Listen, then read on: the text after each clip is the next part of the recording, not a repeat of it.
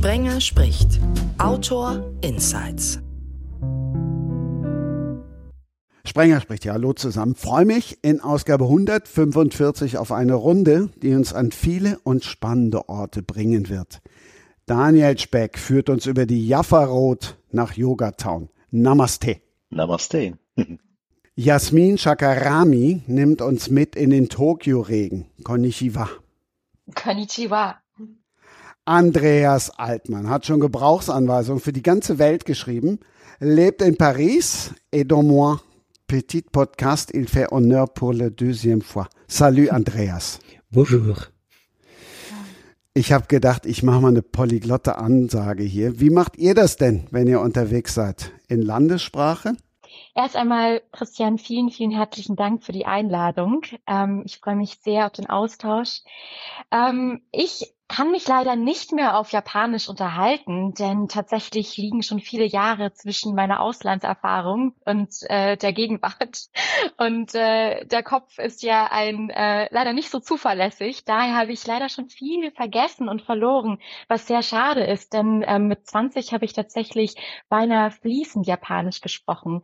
Aber jetzt eher mit Stottern und Stammeln und meistens auf Englisch.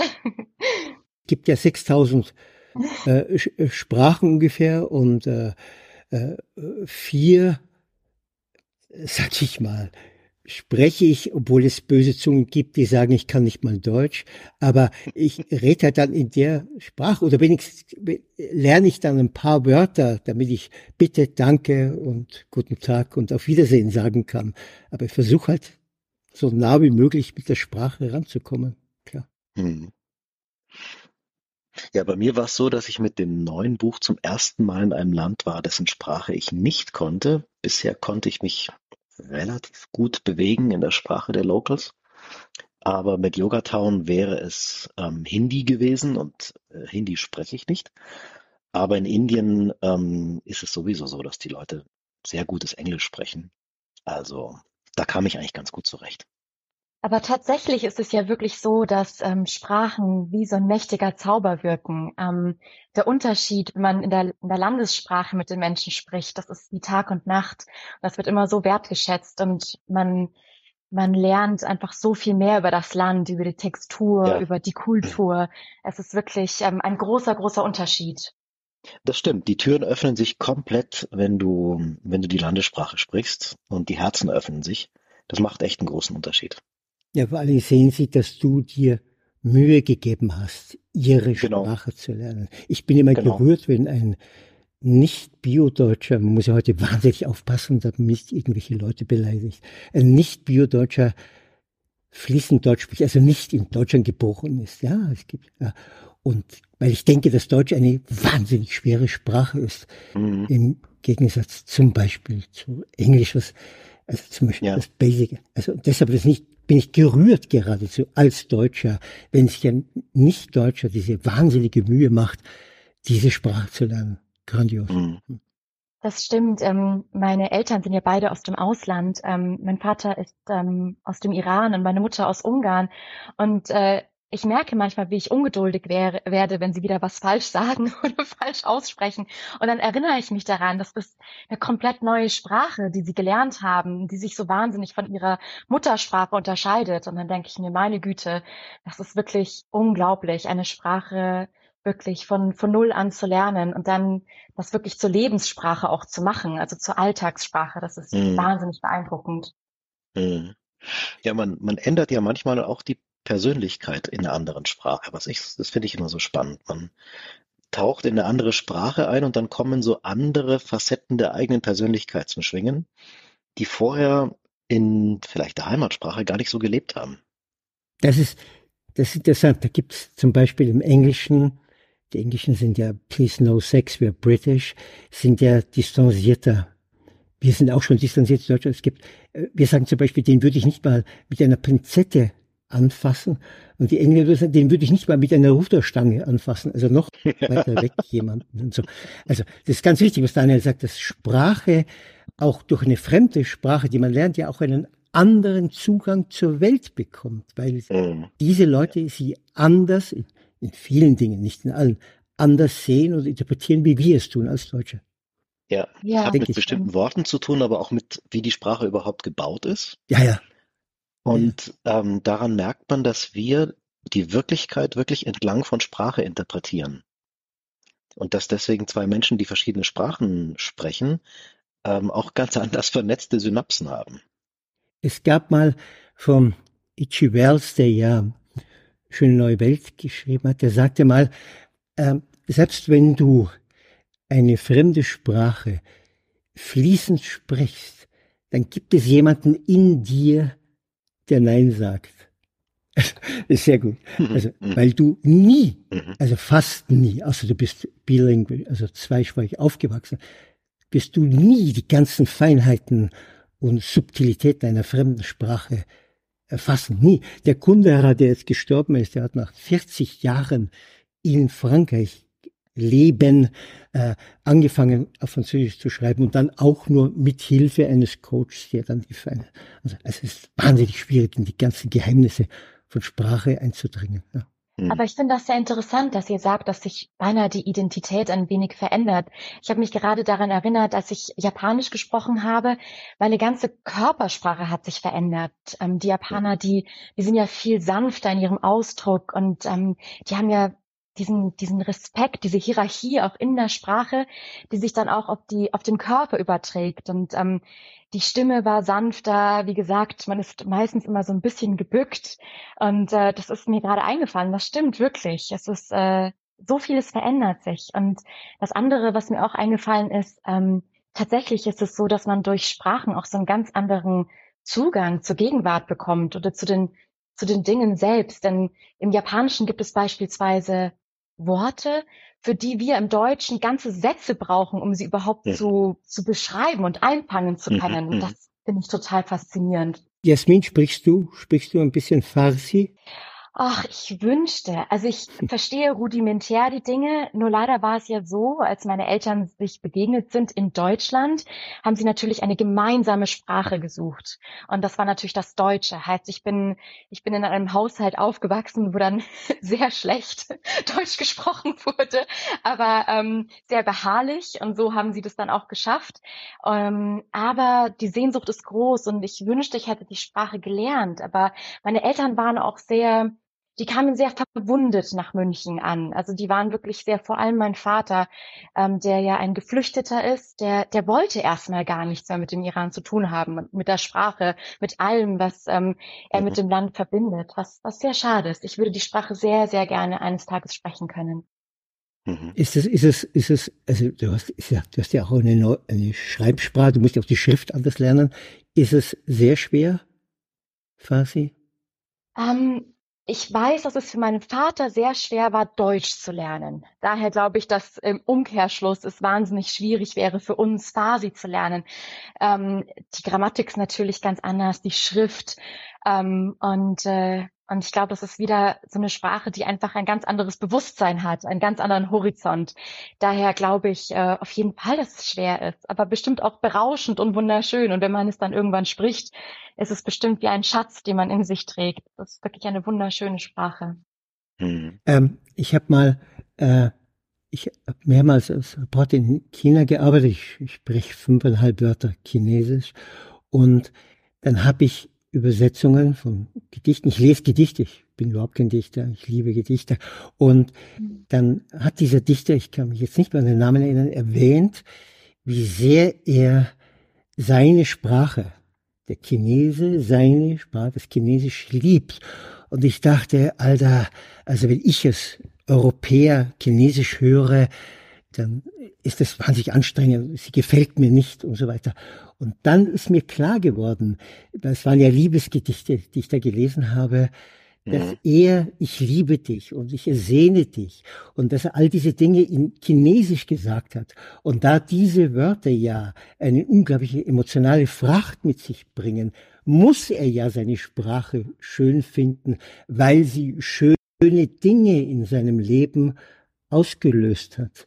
Also das habe ich durch diesen mhm. chinesischen Dichter dann glaube, verstanden zu haben, dass selbst wenn wir nicht hinkommen, ich nicht hinkomme zu der Schönheit dieser Sprache, der andere sie eben durch seine Biografie so empfindet, empfinden muss.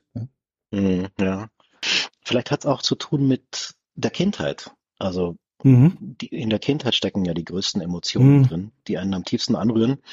Und die Muttersprache ist einfach das, was man als erstes hört. Das wird also immer Seiten in einen zum Klingen bringen, die eine Fremdsprache gar nicht, wo eine Fremdsprache gar nicht hinkommt. Ja, das ist schön, das erwähnt mit der Mutter. Klar, klar natürlich, ja. das ist eine unglaubliche Verbindung. Ja. Und ich habe in meinem ersten Roman ein Zitat vorangestellt von, ähm, von ähm, einem, einem Schriftsteller, der sagte, wir sind alle Migranten, ähm, also sinngemäß, ich kann mich gar nicht mehr so genau erinnern, aber er sagte sowas wie, wir sind alle Migranten ähm, aus dem Land der Kindheit. Also ja, nach dem Motto, jeder lebt im Exil, weil er seine Heimat äh, sozusagen eh verloren hat, auch wenn er am gleichen Ort geblieben ist. Ja, der Verlust der Kindheit ist, ich hatte meine Freundin, die hatte so an den Unterarmen noch so stark heraustretende Adern und ich habe sie dann, ich dachte zu wissen, was das bedeutet. Ich habe sie aber trotzdem diskret gefragt und dann erzählte sie mir, dass sie als Kind magersüchtig war und dann sage ich zu ihr, war, gab es Gewalt in der, also Übergriffe, sexuelle in der Familie. Und dann sagte sie nein und dann sagte sie etwas, auf das das anspielt, was du sagtest, Daniel. Sie sagte, ich hatte so eine schöne Kindheit, ich wollte meine Kindheit nicht verlassen und deshalb bin ich magersüchtig geworden. Ja. Mhm. Also, der Schock, nicht mehr Kind zu sein, die Zeit der Unschuld ist vorbei. Ja, das gibt ja Migranten. Super. Das Gute an unserem Beruf ist ja, wir können uns ja immer wieder schreibend jedenfalls zurückbegeben. Also, das stimmt. Hm, ich finde auch der Blick, der, der Blickpunkt eines Kindes, der Point of View eines Kindes ist, ähm, ist großartig zum Schreiben, weil man da die Welt nochmal so unverstellt sieht. Kannst du das? Kannst du dich hineinfühlen in ein Kind, in dich als Kind? Ja, ich versuch's. Also ich habe ähm, in, in meinem letzten Roman, in Jaffa Road, habe ich versucht, die Welt aus der Perspektive von zwei, von zwei Mädchen zu beschreiben. Mhm. Ähm, und mir hat das große Freude gemacht, weil ich, weil ich da auch andere Dinge sehen konnte, als jetzt wir Erwachsene so sehen. Und das öffnet dann in der Beschreibung von zum Beispiel, was in der Familie passiert, öffnet ganz andere Räume. Kinder sehen das ganz anders. Und ähm, ich versuche immer beim Schreiben in andere hineinzuschlüpfen. Und das macht mir die Freude am Schreiben, also sozusagen wegzukommen von meiner eigenen Identität und in die Identitäten von anderen hineinzugucken und durch deren Augen die Welt zu sehen. Ja, du bist ja Schriftsteller. Ich kann das nicht. Ja. Wie machst du das? Na, ich bin ja nur Reporter. Ein Kritiker sagt immer zu Recht, ich bin nur ein popeliger Reporter. Er wollte damit sagen, zum Schriftsteller hat es nicht gereicht. Du bist ja jemand, so wie die, also wenn ich das, ich habe das noch nicht gelesen von äh, Jasmin, du bist ja jemand, der die Welt neu erfindet. Du erfindest Kinder, du erfindest einen bösen Onkel, eine liebe Tante und so weiter. Das kann ich nicht. Das ist, ich habe keine Fantasie. Also ich bin ja abhängig von dem, was passiert. Also das ist ja zweite Reihe schreiben. Die erste Reihe ist der Schriftsteller. Naja, das, also ich würde da keine Hierarchie einbauen. Doch, doch, doch. Du kannst doch. wahrscheinlich, du kannst wahrscheinlich auch anders hingucken als jemand, der eigene Welten erfinden muss. Ja, ja, schon, schon, schon. Aber das ist, das ist, ich bin, es gibt ja so eine eitel Bescheidenheit. Bin ich überhaupt nicht. Ich bin nicht bescheiden. Ne? Nur ist das einfach grandios, wenn ich in der Früh wie Wolfi in Weimar Christiane hat das Frühstück gebracht und Wolfi hat einen Plot im Kopf und dann schreibt er diese Geschichte. Ne? Das, ich warte seit Jahrzehnten auf diesen Plot, der kommt nicht. Also viele Reporter haben ja versucht, Schriftsteller zu werden, aber dann mehr oder weniger sind sie gescheitert oder sie haben popelige Novellen geschrieben, was ja nicht der Rede wert ist. Aber ich bewundere das. Ja. Also ich habe es mal versucht, ich bin als Reporter gescheitert.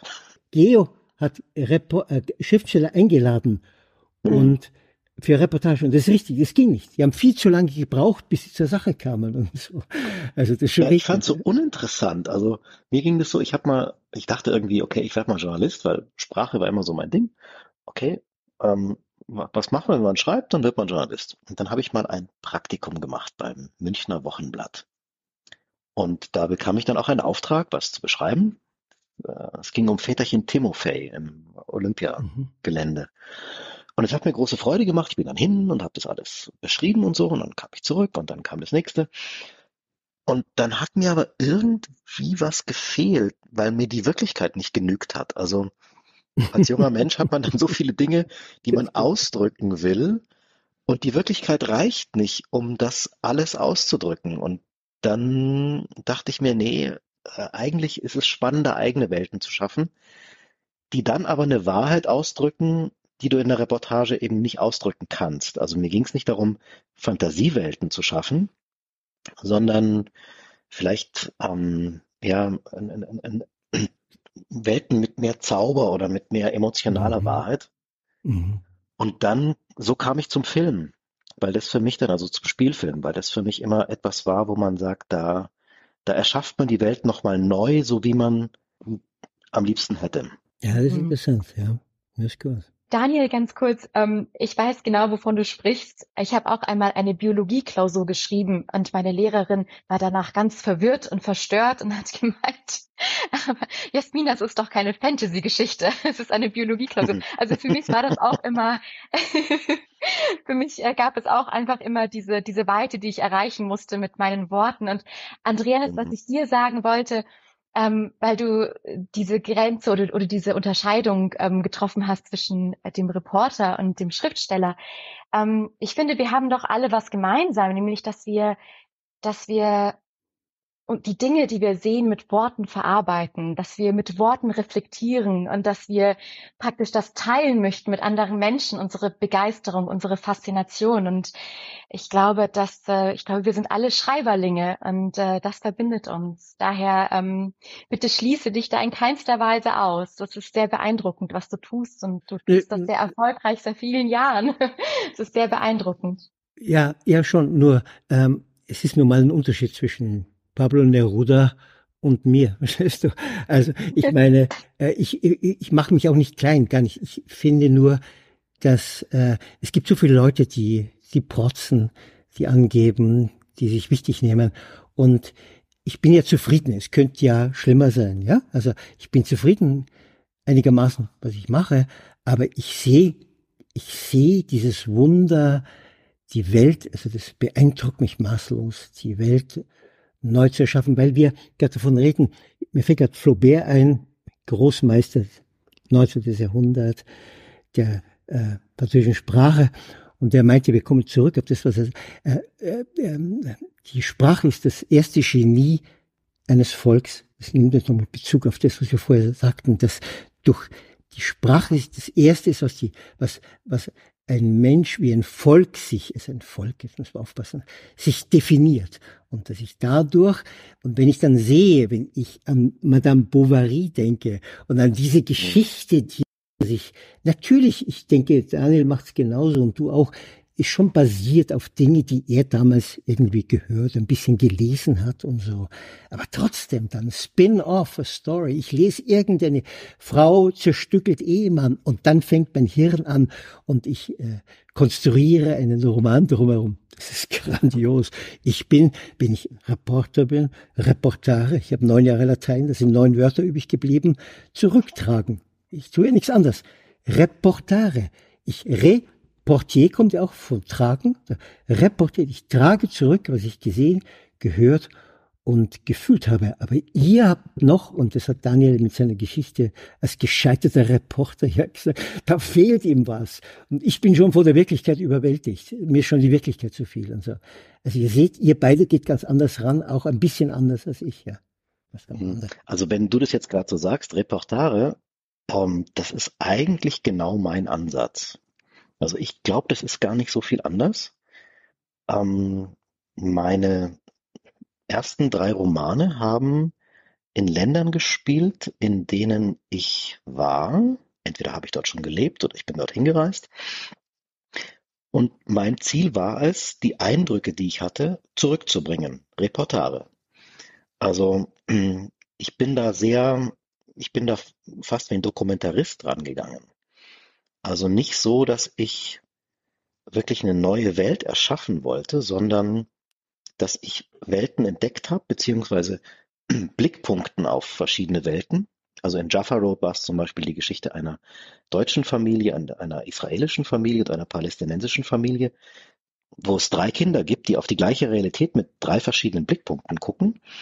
Und ich habe mir diese drei Perspektiven, als ich dort war, zu eigen gemacht, durch Gespräche und durch einfach mich da hineinfühlen. Und meine Idee war, das dann zurückzubringen. Also wenn ich dann mit der Recherche fertig bin, komme ich an meinen Schreibtisch und trage das alles zusammen. Das ist gar nicht so viel anders wie das, was du machst. Ich habe auch einen sehr hohen Anspruch, gerade als Schriftsteller, ähm, der Wirklichkeit gerecht zu werden. Also wenn man so einen zeitgenössischen Roman spielt, der äh, schreibt, der zu einer ganz bestimmten Epoche spielt, da, da muss für mich jedes Detail stimmen. Also ich gucke mir dann an, äh, ich bin jetzt am 2. Februar 1968, welches Lied lief da gerade im Radio? Was waren die Hits? Und dann spielt es da. Also da gehe ich eigentlich auch ran wie ein Reporter, der ähm, obsessiv drauf guckt, dass jedes Detail so hätte passieren können. Ja, also ich, ich sehe, du bist ein guter Mensch, du willst meine Schreiberehre retten. Mit diesem Versuch bist du aber gescheitert, weil du ja dann noch was dazu machst, ja, und das fehlt mir. Weißt du? Und das ist jetzt egal, also ist ja egal, ich bin ja zufrieden. Ja, aber ich darf keine Wirklichkeit dazu machen. Das ist spannend. Also ich darf zum Beispiel nicht sagen, ja, und dann landete noch ein UFO, wenn dieses UFO nicht gelandet ist. Ja, aber du kannst einen wunderbaren das, äh, Dialog erfinden. Siehst du, das meine ich jetzt. Das stimmt. Und ich kann, so. Äh, genau, und ich kann Personen erfinden, die es so nicht gegeben hat, Wahnsinn, ja. aber die es hätte geben können in diesem Kontext. Mhm. Super. Ja. Sag mal, Jasmin, wie gehst du ran, wenn du schreibst? Wie machst du's? Ähm, also für mich ist es natürlich auch, ähm, der Ort inspiriert mich zu einer Geschichte. Das ist sehr oft bei mir auch der Fall.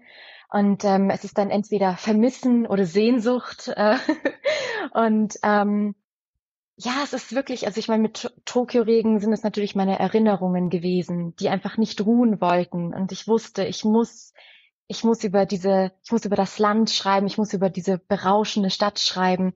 Es war wirklich, ähm, Tokio war jetzt schon sehr lange Wiege meiner Geschichten. Und ähm, ja, es ist so ein, es ist praktisch so ein Urknallmoment. Man ist da, man ist am richtigen Ort, zur richtigen Zeit. Man fühlt diese grenzenlose Inspiration und dann entsteht das und viel ist natürlich Wirklichkeit, Erinnerungen, eigene Eindrücke.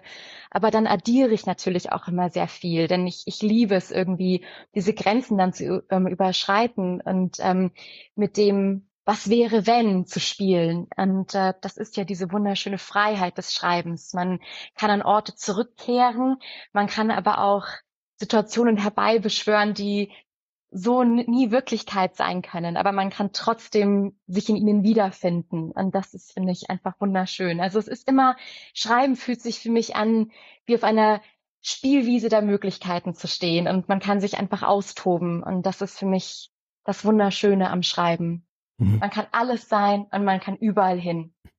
Ist es nicht auch manchmal das Schreckliche am Schreiben, diese Spielwiese der unbegrenzten Möglichkeiten, dass man nämlich dann auch Entscheidungen treffen muss?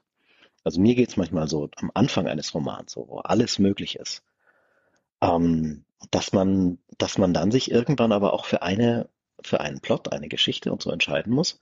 Und das bedeutet, andere Möglichkeiten fallen, fallen weg und man grenzt es dann immer mehr ein und dann wird natürlich, dann entfaltet es eine innere Schönheit und eine Tiefe, die kommt dann dazu. Aber es hat auch immer was mit, also der Schreibprozess hat auch was mit einer Begrenzung zu tun, die man bewusst wählen muss.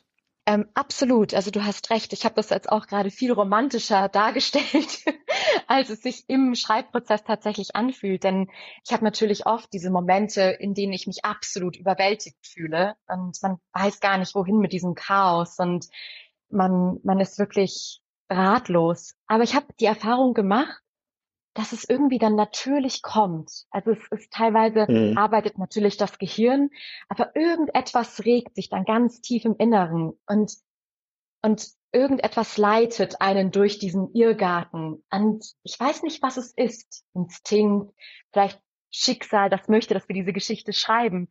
Aber irgendwie habe ich die Erfahrung gemacht, dass man immer ankommt und dass man es immer schafft, dieses Chaos zu entwirren. andernfalls wäre Schreiben auch viel zu erschreckend.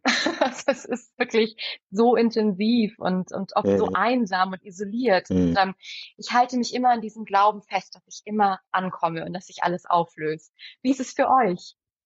Ähm, wie, sag mal noch, Jasmin, wie, wie bist du zum Schreiben gekommen? ähm, lieber Andreas, das Schreiben war immer da. Wirklich, das kann ich von ganzem Herzen sagen. Ich habe an meinem ersten Schreibwettbewerb in der vierten Klasse teilgenommen. Also es war immer Fluch und Segen, es war immer irgendwie dieser dieser Ruf in mir und ähm, so ein kategorischer Imperativ einfach. Ich musste immer schreiben. Daher ähm, ja, kann ich wirklich von ganzem Herzen sagen, es ist immer schon da gewesen und war meine Art, Dinge zu verarbeiten und ähm, ja, einfach irgendwie zu suchen nach meiner eigenen Identität und ähm, nach den Möglichkeiten. Okay, gut, ja, super. Also ich kam so mit dir einfach automatisch. Ja. Da habe ich viel länger gebraucht. Also ich, ich habe auch das Gefühl, ich muss nicht schreiben. Also die Welt kann darauf verzichten. Also äh, ich strebe mich eher an. Und dann kommt's, weil ich, wie Karl Valentin sagte, warum er das macht, was er macht, dann sagt er, damit Zeit vergeht. Im Sinne von irgendwas muss ich ja machen. Ja? Äh, und ich habe ja keinen Beruf, wo mir jemand mehr als fünf Euro pro Tag zahlen würde. Ich kann ja nichts anderes. Also angenommen, das kann ich jetzt einigermaßen. Ja. Deswegen äh, war die, ich, auch das beneide ich, dieses hineingeboren werden, was doch ich durch die Gene deiner Eltern oder durch Freunde, wie auch immer, Erziehung, das weiß man ja nie so genau. Ja. Großartig, ja.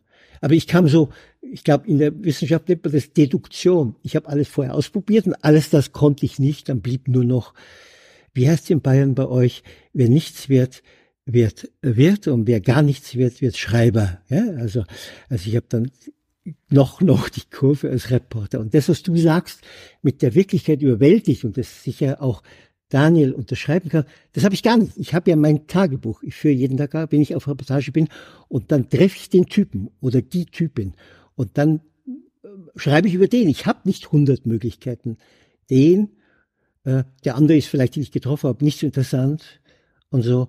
Aber ich habe es dafür, ich komme wieder zurück, ich habe es dann einfacher weil ich ja wie so ein Roadmovie, ich muss nicht keine zweite Ebene, keine dritte Ebene, ich muss keine Flashbacks machen, gar nichts. Es ist einfach nur so äh, Roadtrain. So. Des Reisens, ne? Schreiben als Reise. Jasmin hat es ja vorher schon gesagt. Das scheint uns drei zu verbinden, dass wir mit dem Schreiben auf eine Reise gehen und dass auf Reisen Schreiben entsteht, eine Geschichte, und dass wir auch den Schreibprozess als eine Reise empfinden. Und das würde ich gern noch von, von dir, Jasmin, wissen. Du hast gesagt, dass du in dieser Flut der unendlichen Möglichkeiten dann doch immer wieder deinen Weg findest. Was sind, was ist dein Kompass? Wie machst du das? Wie, wie findest du den Weg durch die Geschichte? Ähm, ich würde sagen, wirklich meine Langsamkeit im Schreiben. also es ist wirklich, ich entscheide mich für eine Geschichte und ich nehme mir Zeit. Und ähm, ich habe mich irgendwann daran gewöhnt, dass es frustrierend ist, dass es einsam ist, dass es, ähm, dass es mit all diesen Strapazen einhergeht und ich versuche einfach es ganz und gar, ähm, wie sagt man, zu umarmen und einfach zu versuchen, immer so dieses Licht zu finden und immer so die nächste, die nächste Weggabelung. Aber ich könnte wirklich, ich, das klingt jetzt alles so mystisch. Ich weiß nicht, ich kann es selber nicht ähm, begreifen. Also ich weiß nicht, was was mich zum Weitermachen bewegt, weil. Lieber Daniel, lieber Andreas, ihr gebt mir bestimmt recht, Schreiben kann so verdammt frustrierend sein. Und ähm, man ist wirklich so eine so ein einsamer Krieger. und mhm. ich, ich weiß es nicht. Es ist vielleicht ist es die verdammte Liebe zum Schreiben oder ich meine, das bewegt uns alle und das deswegen sind wir immer noch hier und und wir schreiben und es ist unsere Berufung und ähm, es ist die Liebe wahrscheinlich zum Schreiben, oder? Verzeihung, Daniel, ich konnte jetzt deine Frage nicht schöner beantworten. Wie ist es denn für dich? Nein, das war eine sehr schöne wie navigierst Antwort. Du, also, wie navigierst du durch den Irrgarten? ähm, ich äh, ich komme ja vom Drehbuch, also ich bin ja ausgebildeter Drehbuchautor und ja. das, ähm, das hilft mir. Also ich habe über 20 Jahre Drehbuch, Drehbücher geschrieben Und beim Drehbuch ähm, geht es um Handwerk. Also irgendein schlauer Mensch hat mal gesagt auf die Frage, was sind die drei Dinge, die ein gutes Drehbuch braucht? Erstens Struktur, zweitens Struktur, drittens Struktur. Ähm, das heißt, man lernt, und Film kommt ja eher so aus dem, aus dem Theater, aus dem Dramatischen, man lernt, wie man eine Geschichte, also den, den Weg eines Menschen oder eine Gruppe von Menschen durch die Zeit, eine Verwandlung eines Menschen strukturiert, wie man diesen Prozess also abbilden kann mit bestimmten Wendepunkten, mit bestimmten Schwellen, über die dann diese Figur geht. Und das lernt man als Drehbuchautor wirklich von morgens bis abends. Also wir haben in der Ausbildung, die habe ich hier in München an der Drehbuchwerkstatt gemacht, haben wir jeden Tag einen Film analysiert, in dem wir jede einzelne Szene aufgeschrieben haben, mit einem Satz pro Szene, also was passiert. Nach dem Motto, was will er? Äh, bekommt er es, ja oder nein? Ähm, wie geht die Szene aus? Und das hilft mir jetzt beim Romaneschreiben sehr, dass ich also bestimmte ähm, Strukturgesetze, wie also sozusagen das, äh, das Rezipieren vom Publikum eines, eines Films, wie, wie man das eben spannend gestalten kann, sodass dann in diesen zwei Stunden niemand umschaltet oder aus dem Kino geht. Das hilft mir jetzt beim Romanschreiben sehr. Das heißt, ähm, diese Intuition, von der du gesprochen hast, die, die man eben braucht, um zu wissen, wie es weitergeht, die, die wird durch, also die wird bei mir sozusagen genährt durch bestimmte Tja, man kann fast sagen Gesetzmäßigkeiten. Wir gehen also zurück zu Aristoteles. Das war bei den alten Griechen im alten Theater war das nicht viel anders, wie eine Geschichte strukturiert ist.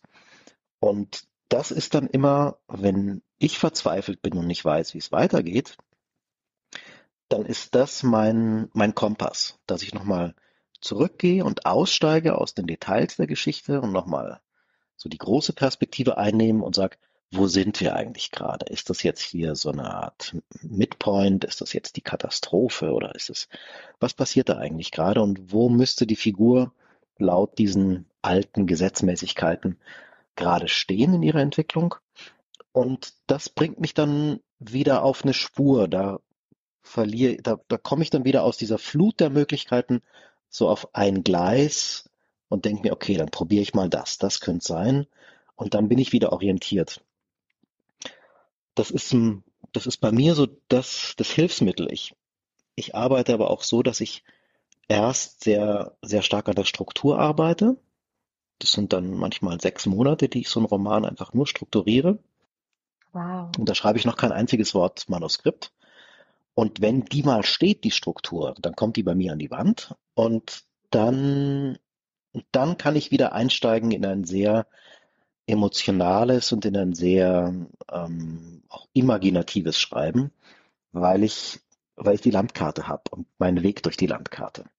Wow, ja, lange Frage, aber eine kurze Antwort jetzt nicht.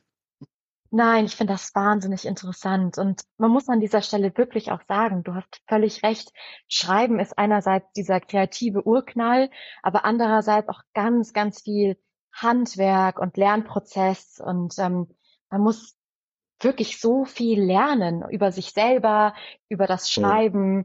über, über Geschichten. Ne? Also du hast von Aristoteles gesprochen und ähm, es gibt so viel zu entdecken in dieser Welt. Und klar, es ist, es ist wie so eine Fingerübung. Man muss immer weitermachen. Aber das finde ich total faszinierend, weil ich, ähm, also allein die Tatsache, dass du da sechs Monate lang wirklich ähm, praktisch diese Welt erstmal erschaffst, das wow, also auch diese Geduld zu haben, das finde ich sehr, sehr, sehr beeindruckend. Wirklich, Hut ab. Ja, das muss ich noch lernen. Naja, ich es ist eine Faszination. Geschichten haben eine Form. Das ist das Schöne. Jede Geschichte ja. hat eine Form und es gibt Ähnlichkeiten in der Form von verschiedensten Geschichten. Und das fasziniert mich enorm. Also auch wenn mir jetzt jemand eine Geschichte erzählt, dann, dann, dann spult sich bei mir schon so ein Film ab, dass ich mir sage, okay, also alles klar, jetzt ist am ersten Akt, jetzt gehen wir in den zweiten Akt. Was, was passiert da? Ähm, Geschichten haben eine natürliche Form und wir spüren es auch als Publikum oder als Leser, wenn eine Geschichte nicht zu Ende erzählt ist, wenn sie abgerissen ist. Das kann auch spannend sein, aber wenn, wenn, wenn die Geschichte keinen Höhepunkt hat zum Beispiel, dann ist die keine Geschichte. Mhm. Und ähm, mich interessiert mh, hm, sowas wie die Reise des Helden. Das ist ja so, eine, so ein Monomythos, den, den der Joseph Campbell in den 50er Jahren, also der war Mythologe in, in New York an der Uni und der hat ähm, seine Mitarbeiter in die ganze Welt hinaus schwärmen lassen und die haben Geschichten aus allen Kulturen zusammengetragen. Vom Südpol bis nach, ich weiß nicht, bis in den letzten Winkel von Asien. Und da haben sie Märchen zusammengebracht, also die alten Geschichten der Menschheit, um rauszufinden, wo ähneln sich die. Und sie haben rausgefunden, dass die, die alten Märchen aus verschiedensten Kulturen, die also nicht miteinander kommunizieren konnten, vor dem Telefon, vor dem Internet und so weiter, dass die bestimmte Ähnlichkeiten in ihrer Struktur aufweisen. Und das finde ich unglaublich spannend. Und, ähm, und daraus informiert sich dann wiederum sowas wie eine Drehbuchtheorie. Also ähm, Star Wars zum Beispiel wurde bewusst gebaut nach diesem, man nennt es Monomythos, dieser Reise des Helden. Und, und das sind dann Filme wie Star Wars, die in allen Kulturen funktionieren, weil die sprechen in uns eine Urform von Geschichte an, wo wir einfach sagen, oh, das bin ich, das ist meine Geschichte. Selbst wenn die jetzt im Weltraum spielt. Ja, nicht meine, aber okay, gut, bin da rausgegangen. Ähm, äh, ich möchte nur fragen, Daniel, was ist denn zum Beispiel, was wäre die Struktur, eine, die uns alle von frühester äh, Menschheitsgeschichte bis heute verbindet? Ist die Liebe oder die Sehnsucht, die Angst vor Tod? Was wäre das? Ähm, also das sind ja Themen, von denen du gesprochen hast. Ähm, wo man sagt, es können Plotthemen sein. Mhm. Die mhm. Struktur ist eher sowas wie ein Heldin oder ein Held, also ein äh, kann auch ähm, einfach ein kleines Mädchen sein, ähm, muss also nichts Heldenhaftes haben, verlässt einen Ort, der ihr vertraut ist und geht in eine unbekannte Welt. Also sagen wir mal, Hänsel und Gretel gehen in den Wald und dann verlaufen sie sich. Also man hat immer den Unterschied zwischen einer bekannten Welt und einer unbekannten Welt. Joseph Campbell nennt es Tag- und Nachtwelt. Und aus dem Bereich des Vertrauten geht man in den Bereich des Fremden, des Nichtvertrauten, was wir drei ja alles machen mit den Geschichten, die wir schreiben. Und dort begegnet man einer Hexe, äh, einem Gegner, ähm, einem Menschen, in dem man sich verliebt. Und dort passiert was, eine Auseinandersetzung, entweder ein, ein, ein Ringen, ein Kampf, ein, eine große Liebe.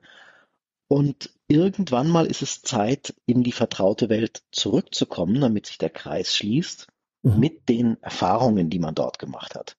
Also in, in Märchen ist es oft ein Schatz, den man da finden muss. Und dann sitzt aber jemand vor der Schatzkammer und lässt einen nicht rein, muss man kämpfen und so. Und bei Hänsel und Gretel ist es eben die Hexe, mit der sie sich auseinandersetzen müssen und die müssen sie halt in den Ofen schieben. Freud würde jetzt sagen, das ist keine Ahnung, eine, eine dunkle Muttergestalt, wie auch immer. Und dann kommen sie zurück. Also dieses Rausgehen ins Fremde und zurückgehen als veränderter Mensch. Mhm. Das ist eine Struktur, die gibt's in allen Kulturen. Mhm. Und auch in, mit allen Themen, ja. Angst vor dem Tod hast du gesagt, Liebe. Ich kann jetzt in das Reich des Todes gehen, die Unterwelt. Ich kann in das Reich der Liebe gehen. Dann wären wir bei, einem, bei einer Liebesgeschichte. Aber jede Liebesgeschichte verändert uns und lässt uns auch verändert zurück, verzaubert oder verwundet. Und das Interessante an Geschichten ist ja, was sie, was sie mit Menschen machen. Wie verändert sich einer durch das, was er erlebt? Ha, und seht ihr, alle, die jetzt gedacht haben, ey, dieser Podcast hat doch gar keine Struktur. Doch, er hat eine. Wir begeben uns in eine Welt und lernen völlig neue Dinge. Andreas, der Hemingway. Ernest, der meinte, und das gilt für Jasmin und dich, äh, Daniel, dass man da aufhören soll am Nachmittag, wenn man ungefähr weiß, ungefähr weiß, wie es am nächsten Tag weitergeht, weil dann kann über Nacht das Unbewusste schon dran arbeiten und du gehst dann irgendwie besser ausgerüstet äh, an den nächsten Tag an den Schreibtisch. Ähm, mhm. Jetzt noch etwas, was du sagtest, ähm, äh, weil du sagst, du machst diese Wann, sechs Monate und so weiter. Ich habe, ähm, es gibt diese Schreiberblockade und ich will nochmal sagen, dass ich es leichter habe als ihr. Ich habe keine Schreiberblockade, nie. Weil ich ja nichts blockiert habe. Ich habe ja schon im Tagebuch drin, was ich erlebt habe. Also es ist viel einfacher. Okay, ich habe dann Blockade kurz, wie mache ich das? Ah, der Satz gefällt mir nicht, der ist brav, bieder, eitel, hohl, egal. Aber nicht vom Sinn her, sondern einfach, der geht halt, ich muss nachdenken und so weiter. Also das, da lese ich von einem Reporter, dass er eine Schreiberblockade, habe ich mal gelesen. Dachte ich mir, ja Junge, du hast eben nicht ordentlich recherchiert, du hast nichts aufgeschrieben, du hast das vergessen, ja.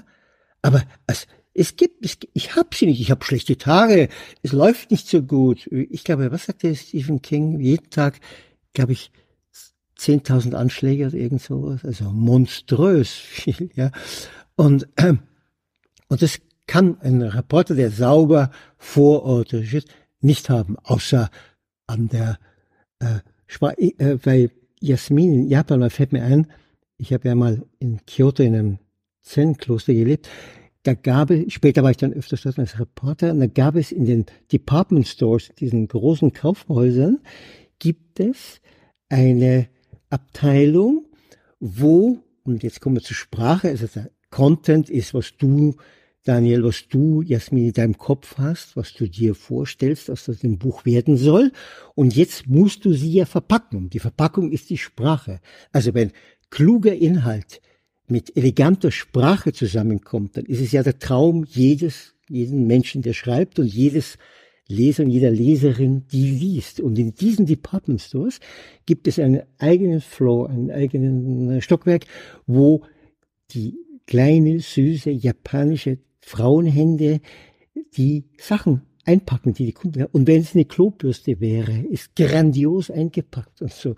Und so stelle ich mir vor, so sollte es bei uns sein, dass wir klugen Inhalt haben. Ihr auf teilweise äh, erlebt den Rest dazu, fantasiert im schönen Sinne des Wortes und ich halte halt. Ne?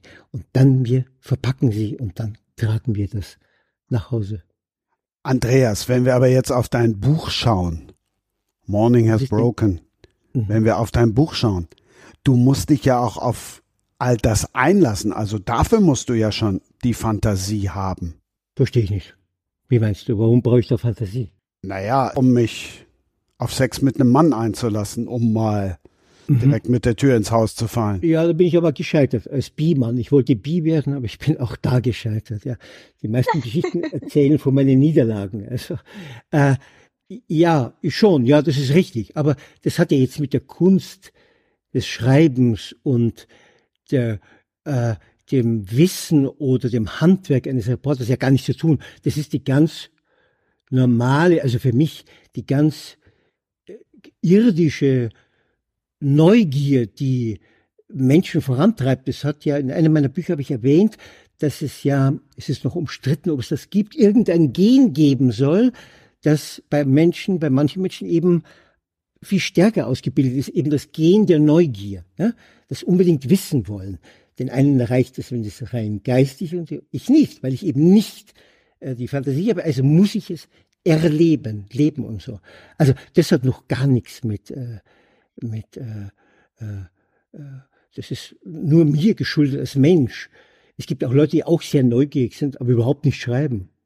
Entweder weil sie nicht können oder weil sie kein Bedürfnis haben. Ja?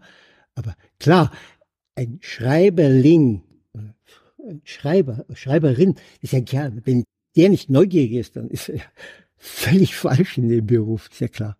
Also, ist ja das Schöne. Andrea. Ja. Verzeihung, ich bin dir ins Wort gefallen. Ja, ja, mach noch, mach noch, ich sonst babbel ich zu lange, mach noch. Nein, nein, aber ich wollte nur sagen, ich wirklich, ich schätze deine Bescheidenheit so sehr, aber wenn ich dich so reden höre, was total außergewöhnlich ist, ich habe das Gefühl, dass du so unglaublich frei bist und so unglaublich unbefangen.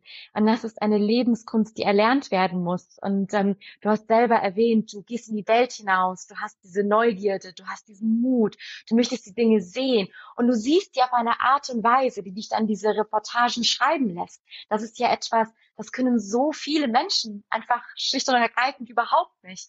Und das ist so beeindruckend und das ist eine Kunst und das ist etwas, was, was jeder, der schreibt, was jedem, der schreibt, innewohnt. Und deswegen ähm, finde ich das mindestens genauso aufregend, wie du die Welt erlebst und wie, so, wie du das dann praktisch aufs Papier bandst. Und äh, daher, ja, möchte ich da einfach nur meine Bewunderung zum Ausdruck Ja, okay, das habe ich jetzt, äh, das habe ich mir mitgeschnitten und das werde ich dann meinen Feinden schicken, was du gerade geschrieben hast. Ja, die ganz anders über mich denken mein, meine Kunst und so. Also, ist der Wahnsinn.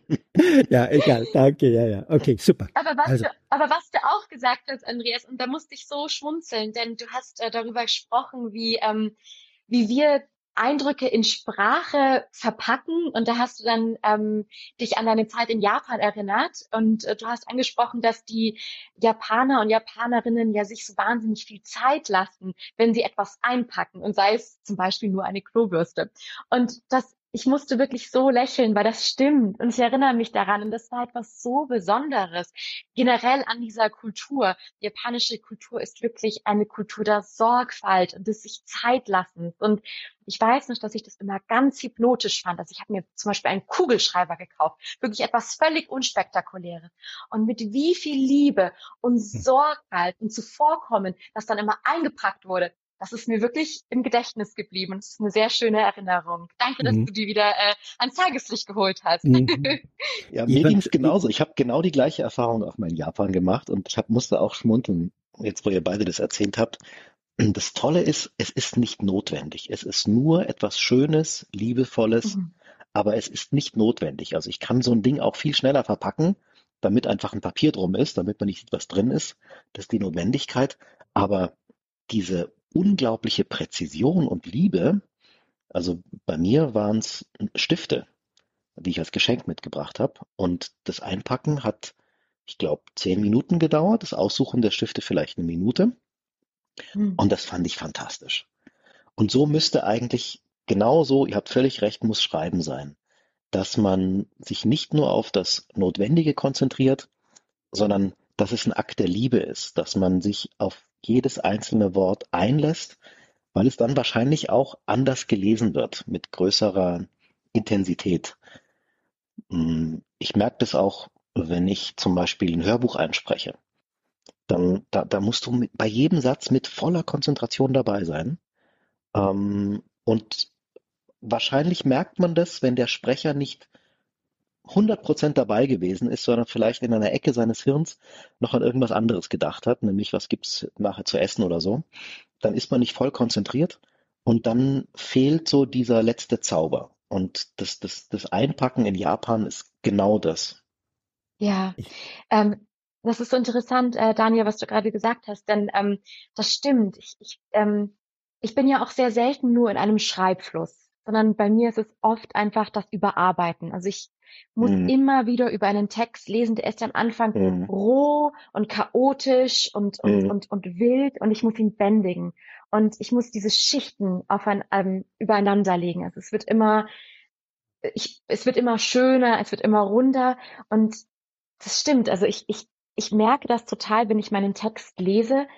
Ich höre beinahe eine Melodie und ich höre die schiefen Töne. Und am Anfang wimmelt es vor schiefen Tönen. Und es ist wirklich dieses, was du sagst, also man muss sich die Zeit nehmen, man muss, muss in, in diese Tiefe gehen, man muss diese Ruhe finden. Und man muss, ich, ich glaube, das war ähm, Paul Oster, der gesagt hat, dass das Schreiben wie Gärtnern ist, also dass man wirklich immer wieder mhm. zurückkehrt mhm und immer wieder an diesen kleinen Flecken arbeitet, bis man wirklich das ganze Unkraut beseitigt hat und wirklich das Schöne und das Wesentliche, das Wahrhaftige übrig geblieben ist. Und das fand ich total richtig und sehr, sehr faszinierend zu lesen. Hm. Ja, darf ja. ich ganz kurz mit dir sprechen? Ähm, es gibt das schöne Wort von, von Max Frisch, wo er sagt, dass du das trifft für, für uns drei zu, in einem anderen Maße, aber dass du dich an den Tisch setzt oder wo immer, um zu schreiben und du hast in deinem Kopf jetzt, also diesen Steinbruch, diese riesige, die, wirre Geschichte, die ungefähr so ungefähr vorstellst, wie sie sein soll. Und dann sagt er, alles weghauen und dann eine ganz kleine, schlanke, so wie eine afrikanische kleine Statue, die kommt dann raus, ja? wenn das alles weg muss. Schreiben heißt weglassen, ja? auch weniger Adjektive, auch weniger äh, klarer, lakonischer. Ob das dann immer also schöne Gefühle auslöst, also bei mir nicht. Also ich, ich mag auch verstört werden, ja. Ich mag auch irritiert werden. Ich mag, es darf nicht über, der, der, der Schreiber, Schreiberling darf mich nicht zu sehr überfordern als Leser. Wenn ja. alles äh, widerspricht in mir, lege ich das Buch weg. Aber ab und zu darf er reinstechen in mich, in meine Gewissheiten und so. Also es darf auch das Böse vorkommen, das Dunkle, das Verborgene, das Verlogene, das tausendfachschichtige in uns. Zwei Seelen in meiner Brust. Ich habe tausende Seelen in meiner Brust, ja. Und dieses Durcheinander, um das zu bändigen, das macht ihr mit dem Schreiben, das mache ich dann auf andere Weise. Beim Schreiben habe ich es ja, wie gesagt, einfacher. Aber es erinnert mich noch an das Schöne, weil wir vom Japan sprachen und dem Stiften von Daniel und äh, du und deinem Kugelschreiber. Äh, es gibt ja dieses, äh, man schreibt ja das, eine Geschichte, ist ja ganz egal, ob es jetzt erfunden ist oder Wirklichkeit oder nur Wirklichkeit. Und dann kommt eben statt, dass oben im Japan, im, oben im obersten Stockwerk des Verpacken kommt 100 Wasser. Und der berühmte österreichische äh, äh, Architekt, der ja sagte, die Gerade ist eine Todsünde, er verhundert Wasser dann den Text. Er bringt die Poesie rein, ja. Ihr kennt vielleicht die Hundertwasserhäuser in die Wien und so, wo man sterben möchte und leben, so schön sind sie und so. Und ohne großen, wahnsinnigen Geldeinsatz. So. Also das, das Solide kommt zuerst. Tell a story. Ich habe mal ein Interview gemacht mit einem amerikanischen Schriftsteller und da sagt er, the basic line of writing is tell a story. Ja? Und dann kommt eben das die Poesie dazu, wie du sie einpackst, wie du sie ablieferst, wie du den Leser, die Leserin mitspürst. Ich muss leider sagen, ich bin ein Melancholiker. Ich glaube, dass die Liebe zur Sprache abnimmt, dass immer weniger Leute schöne Sprache schätzen können, dass sie das noch sehen, dass das, dass da ein, ein Wunder, also ich spreche jetzt von einem Gedicht von Neruda oder einem Liebesgedicht von Bert Brecht ist, so what, ja, so what. Also ich bin ein bisschen deprimiert diesbezüglich, aber das ist nur am Rande. Daniel, möchtest du kurz etwas dazu sagen oder darf ich mich melden? du kannst dich gerne melden. Nein, ähm, ich finde es so schön, was du gerade gesagt hast. Das hat mich so bewegt. Ähm, und äh, ich, ich bin auch sehr melancholisch, was das angeht. Und ich habe auch oft, wenn ich ähm, Bücher lese, da vermisse ich etwas, was die Sprache gar nicht mehr so transportiert. Also irgendwie hat sich so vieles verändert.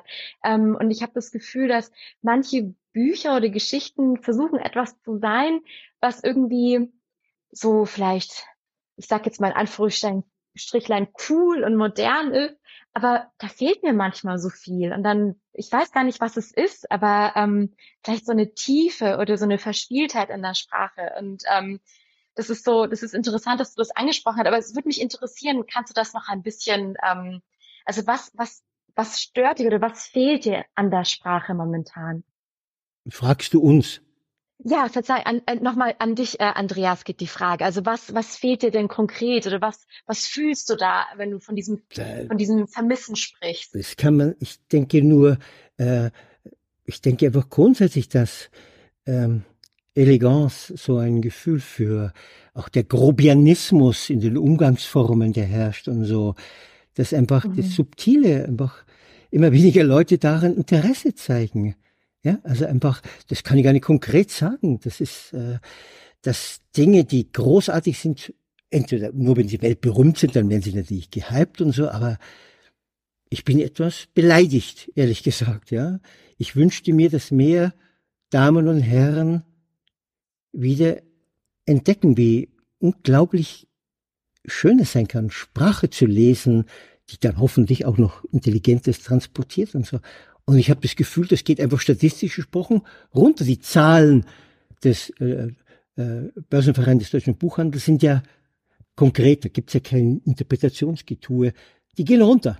Was uns rettet, sind Fantasy, sind äh, wie repariere ich meinen Audi sowieso und so weiter. Aber die sogenannte Belletristik, also Belle, Lettre, les belles die schönen Buchstaben, die zahlen geht runter.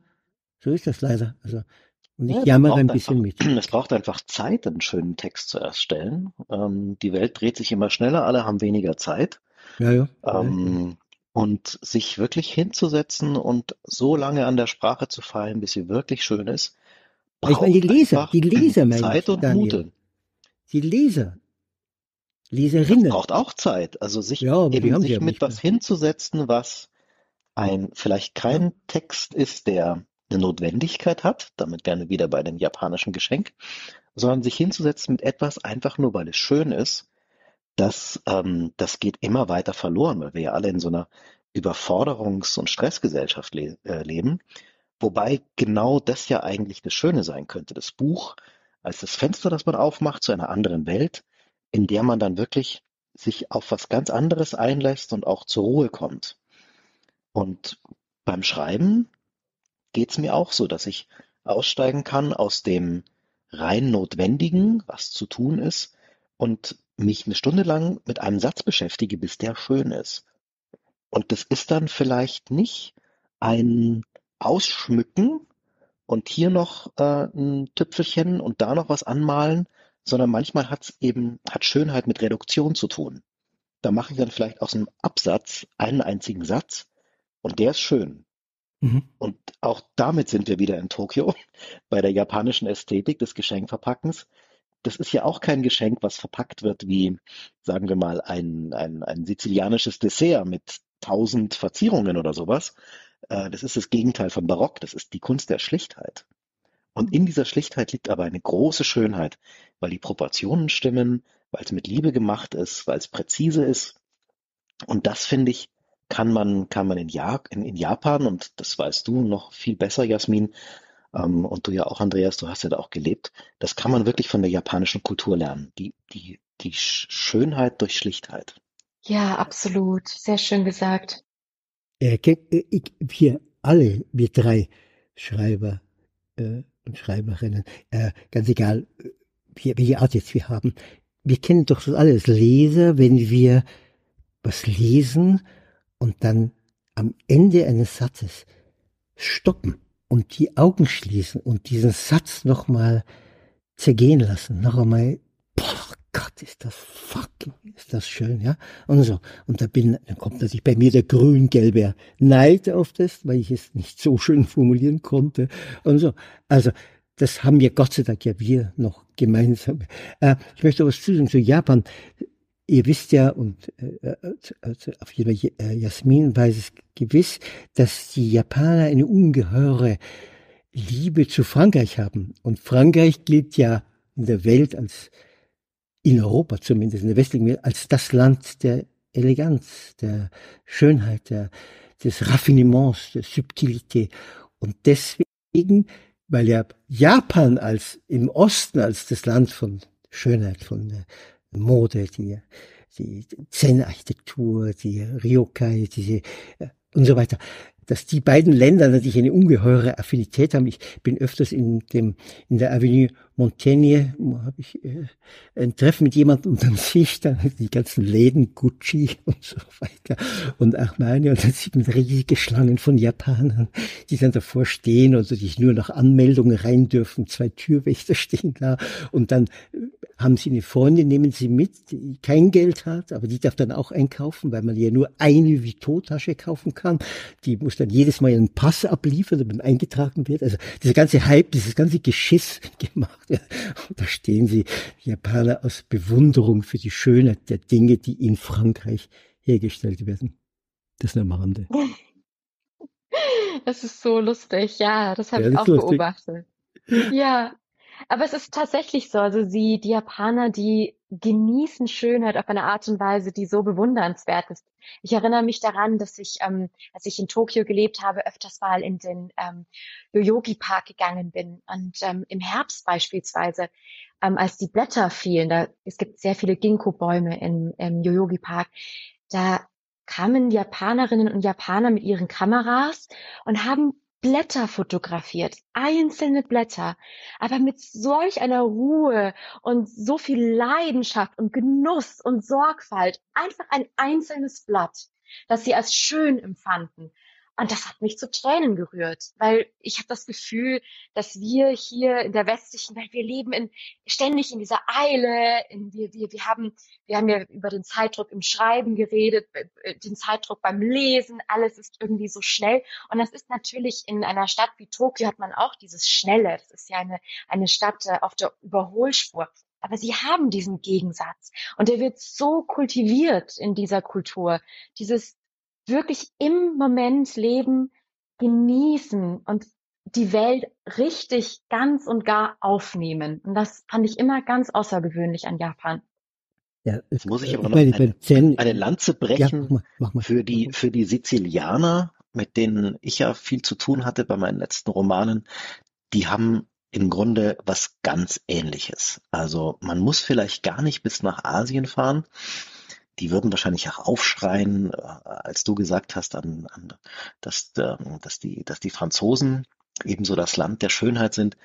Die Sizilianer halten sich auch für die sozusagen für die für die letzte Bastion des Schönen in dieser Welt. Ich habe zuletzt ein Reise- und Kochbuch gemacht mit einem sizilianischen Fotografen und wir sind rund ums Mittelmeer gefahren, alle drei Kontinente, um dort Köche und Köchinnen zu treffen. Ähm, das Buch heißt Terra Mediterranea. Und den habe ich gefragt, sag mal, was ist das Besondere an der sizilianischen Küche? Und dann sagt er, la bellezza. Und das habe ich erstmal nicht verstanden. Also wie kann eine Küche mhm. schön sein? Eine äh, Küche ist was zum Essen, also Nahrungsaufnahme. Bellezza. Und er sagte, dieses Konzept der Bellezza ist was ganz Sizilianisches. Und dann hat er mich auf den Markt von Palermo genommen. Und wir haben die Auslagen angeschaut. Und die, die, die Markthändler verbringen eine Stunde jeden Morgen einfach nur mit dem Dekorieren ihrer Auslage. Das ist wie die japanischen Geschenkverkäufer, Ver, Verpackerinnen. Ähm, die Fische zum Beispiel, die werden nicht einfach nebeneinander gelegt, so Fisch, Fisch, Fisch, Fisch, Fisch, sondern da wird dann die Schwanzflosse des Fisches nach oben gebogen mit einem kleinen Faden, einen fast unsichtbaren Faden, mit dem Kopf verbunden, sodass dieser Fisch so so eine Art U-Form macht, ja. Also als würde er so gerade aus dem Wasser springen. Und so sind die dann da auf dem Markt. Also wirklich super günstige Fische, ganz normale Fische. Und dann habe ich den Händler gefragt, ja, warum machst du das denn mit dem Fisch? Also hat es irgendwelche, also irgendwie, keine Ahnung, kommt da mehr Luft dran oder sowas, oder? Und er sagte, nein, das ist einfach nur per fare bella figura, um, hm. um schön zu sein, um eine schöne Figur zu machen. Wow. Und das finde ich so toll, dass man einfach Dinge macht, die nicht notwendig sind, aber die das Auge erfreuen und die Freude bereiten. Mhm. Denn wenn ich durch den Tag gehe und immer nur Dinge sehe, die notwendig, die nützlich sind, dann funktioniere ich vielleicht, aber ich, ähm, mein Herz ist nicht froh. Und ja. das nur kurz als Anschluss, um, um zu sagen, man muss nicht immer auf die andere Seite der Welt reisen. Manchmal genügt einfach auch nur eine kurze Reise ans Mittelmeer. Ja, ja, ja, ja. Du hast voll recht, die Italiener sind natürlich auch wahnsinnig. Also ich meine, die Italiener können es natürlich besser als wir Deutschen.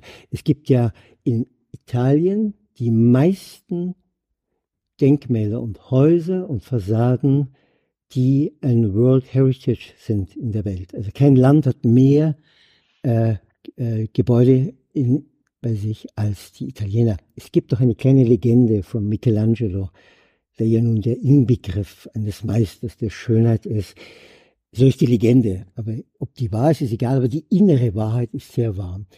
Was wir heute, er ist ja, ich glaube, 15. Jahrhundert, wie er dann gestorben ist, aber er ist uralt, über 90, kam, was man heute einen Reporter nennen würde, jemand an sein Kanten, an sein Sterbebett, ja, und er war ja noch neben, und dann fragte ihn der Reporter, Sag mal, Meister, was hat dir denn die Kraft gegeben, dass dieses unglaublich anstrengende Leben, er wurde ja angefeindet, verfeindet, die Päpste haben ihn ausgebeutet, wie auch immer. Und dann sagte der Meister, ich kann den Italienisch, aber den Satz kann ich, la forza d'un bel viso, die Kraft eines schönen Gesichts.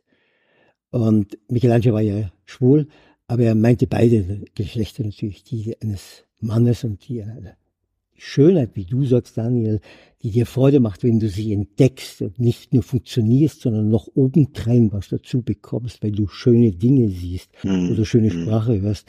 Und der ganze Gedanke hat durchgehalten, 90 Jahre wegen, weil er sich immer wieder an der Schönheit eines Gesichts, ja, erbaut, mhm. erfreut. Ja.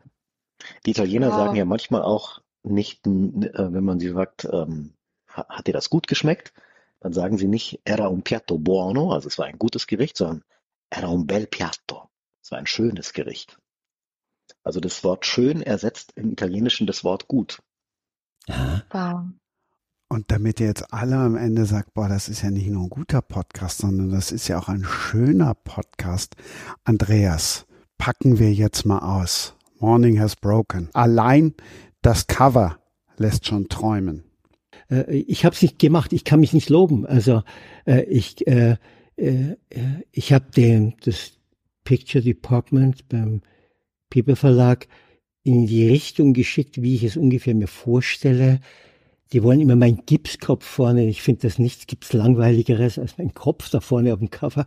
Das interessiert mich überhaupt nicht, sondern ich möchte irgendwas Schönes, ja. Und dann gibt's ja Fotobanken mit 55 Milliarden Bildern. Und dann haben wir alle gesucht und dann dachten wir, das passt, ja, weil es ja diese Morgensonne ist, weil es was Melancholisches hat, etwas, ja, das kann ja gar nicht so, was das alles in dir auslöst, ja. Bei anderen Leuten nicht, aber was ich bisher gehört habe, kommt es gut an. Es gefällt den Leuten, ja. Du sollst auch nicht das Cover loben, du sollst auch nicht das Buch loben. Schon, das mache ich dann. Du sollst erzählen, was uns auf 272 Seiten erwartet. Oh mein, das ist so, als wenn du mich fragst, wie bist du im Bett? Wie soll ich denn beschreiben, was ich schreibe und wie ich schreibe? Das ist unheimlich schwierig. Äh, die erste Geschichte heißt, also das Buch heißt nach der ersten Geschichte im Buch, Morning is Broken. Ich mag es nicht so wahnsinnig Anglizismen, aber in dem Fall ist es gut, weil jeder Mensch, auch der ganz einfache Menschenkind, kennt die Assoziation mit Cat Stevens und Morning is Broken und weiß, was das bedeutet. Ist morgen geworden und so weiter, ja. Und man erzählt konkret, okay, von einer Stunde, von einer Geschichte, ja, das ist vielleicht ein bisschen mehr als wie so ein bisschen da. Es geht darum, ich komme an ein Café in der Früh, weil dort in der Nähe ist die Post und da soll ich ein Päckchen abholen, das gefunden wurde, ja. Und ich setze mich auf die Stühle, das Café ist noch nicht offen.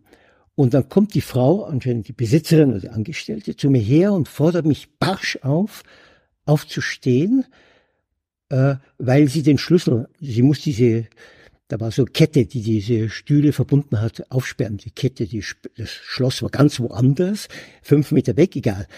Auch mein Hinweis, dass ich dann gerne einen Kaffee trinken würde, nicht, muss aufstehen. Also ich habe schon gemerkt, eine unglückliche Frau kommt da um sieben Uhr 48 auf mich zu. Ja. Und dann komme ich, ich, bin ich aufgestanden, ich musste ja gehen, drüber in Seite gewartet und gehe in die Post rein. Da ist wieder eine unglückliche Frau, die die Tür aufsperrt und weichen Sie zurück, sagt. Da war überhaupt niemand im Weg, stand sie. Okay, gut, okay, ich, ich habe das Päckchen geholt. Und dann kam dieser Wandel. Es gibt im, in der Soziologie einen Ausdruck Escalating Commitment. Das heißt, nehmen wir Aktien. Du kaufst Aktien, merkst aber ganz deutlich, das geht im Bach runter, das wird nichts. Und statt jetzt mit Verlust, aber überschaubar auszusteigen, eskaliert das. Du gehst nicht mehr raus, du hast nicht mehr die Kraft, du bleibst drin und verlierst dann viel, viel mehr. Und so ist es ja auch bei Menschen, dass du bist, du bist schlecht drauf und es wird immer schlimmer. Es wird immer schlechter. Du eskalierst in deinem Schlechtsein. Ja? Und ich habe immer so einen Größenwahn in mir, dass ich das eine Wort finde, um Frieden in den Busen eines Menschen zu bringen. Ich sage ja Busen, weil die von alten Griechen, auch für die Männer hatten einen Busen, da sind Gefühle drin. Ja, also ich bringe dieses eine Wort und erlöse diesen Menschen von seiner, von seinem Unglück, ja, was natürlich ein Größenwahn ist. Auf jeden Fall in dem Tag ging es mir gut. Ich bin nicht mit einem kriegerischen Körper zurückgekehrt. Das Café war inzwischen offen. Und ich hatte mir, und ich hatte keine Rachengedanken, ich wollte es der Frau nicht heimzahlen. Ich war versöhnlich, was mir nicht, natürlich nicht immer gelingt und so. Und ich habe irgendwie gespürt, dass diese Frau meine Körpersprache auf beim Zugehen auf sie, auf ihr Café, also das war ja draußen am Terrasse gearbeitet, richtig interpretiert hat. Und dass sie mein Angebot annimmt, noch ein bisschen scheu gelächelt hat und, äh, und mir dann, ich bestelle einen Kaffee und ein Baiser, also ein, so ein Gebäck, ja, und wir versöhnt sind. Und das ist diese Geschichte von, äh, ich erzähle auch eine kurze Episode, wie ich da von Paris nach Berlin zu Fuß bin, ohne Geld, ja. Und da kam ich noch, da war ich noch in Frankreich, in ein Büro, wo man les gens de voyage, also die Leute der Reise, damit sind die Sinti, Roma oder auch alle Obdachlosen gemeint, und da bekam man 10 Euro. Die konnte man im Neben, daneben war ein Supermarkt einlösen, aber Alkohol bekam man nicht dafür. Und diese Frau war sehr freundlich. Also sie hat mich unheimlich angerührt. Aber irgendwas tief melancholisches, trauriges war an ihr, ja. Sicher nicht, ich sah zwar aus schon wie ein Obdachloser, aber ich war einer von Zehntausenden, die sie schon gesehen hat, sondern irgendwas, also ich, Tod eines Menschen, Tod einer Liebe, wie auch immer, drohende, kommende Krankheit, egal. Und da hatte ich wieder diesen Größenwahn, hey, das wär's jetzt. Ich habe dieses Wort, dieses eine Zauberwort, das ich ihr jetzt schenke und ich erlöse sie aus ihrem Unglück. Und um diese Geschichte geht es in Morning is Broken, wo er sagt, Sunshine is mine. Also das Gefühl, die Liebe, die, die Liebe zum Leben, am Leben sein, die Intensität, alles das gehört mir an diesem Morgen und so. Und darum, davon handelt diese erste Geschichte.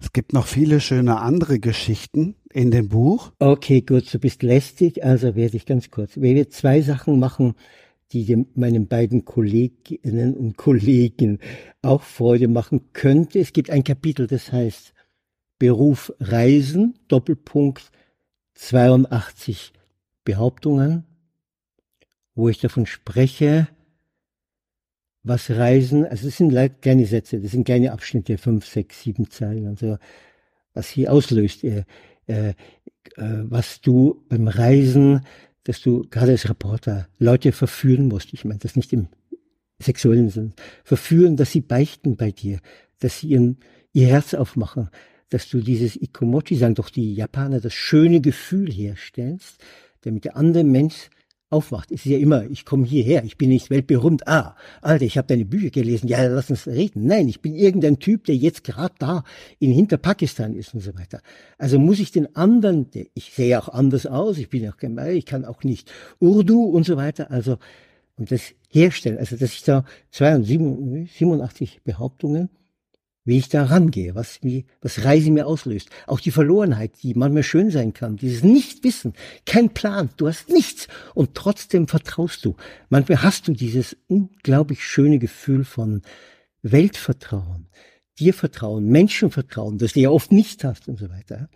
Gut, dann habe ich natürlich noch ein Kapitel langes, das heißt Wundersprache und der Untertitel 73 Annäherungsversuche und da geht es darum, das ist, dieser Kapitel ist für Sprachliebhaberinnen und Sprachliebhaber geschrieben, die, wie ich, närrisch, und das sagt jemand, der im Ausland lebt und Fremdsprachen auch liebt, aber närrisch in die deutsche Sprache verliebt ist und was sie mit uns und den anderen anrichten kann, wenn wir im positiven Sinne, sie kann uns, Sprache kann uns vernichten, Sprache kann uns anspornen, kann uns zum Leben auffordern, sie kann unser Leben auslöschen.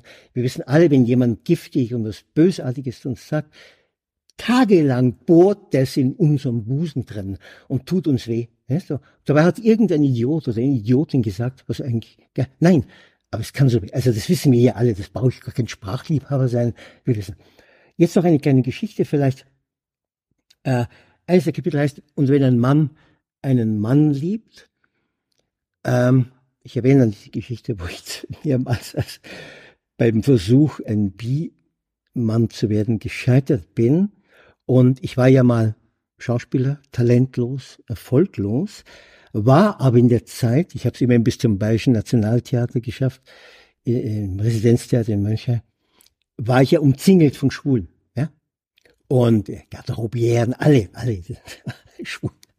Und ich konnte wunderbar mit denen, weil sie gemerkt haben, dass ich völlig ohne irrigierten Zeigefinger auf sie zugehe und irgendwie gar nichts. Im Gegenteil, ich war nur neugierig. Und dann habe ich sie ausgefragt. Am Schluss war ich theoretisch besser beschlagen wie jeder Schwule. Ich wusste alles. Dieses Treiben, wo sie es treiben, wann sie es treiben, wie Pärchen miteinander umgehen und so weiter. Und ich habe auch heute noch Bekannte und Freunde, die schwul sind und die immer leiden, wenn sie mich sehen, weil sie wieder tausend Fragen beantworten müssen und so. Und das ist natürlich auch ein, ein Kapitel über die Dummheit und die Bosheit und die Engstirnigkeit.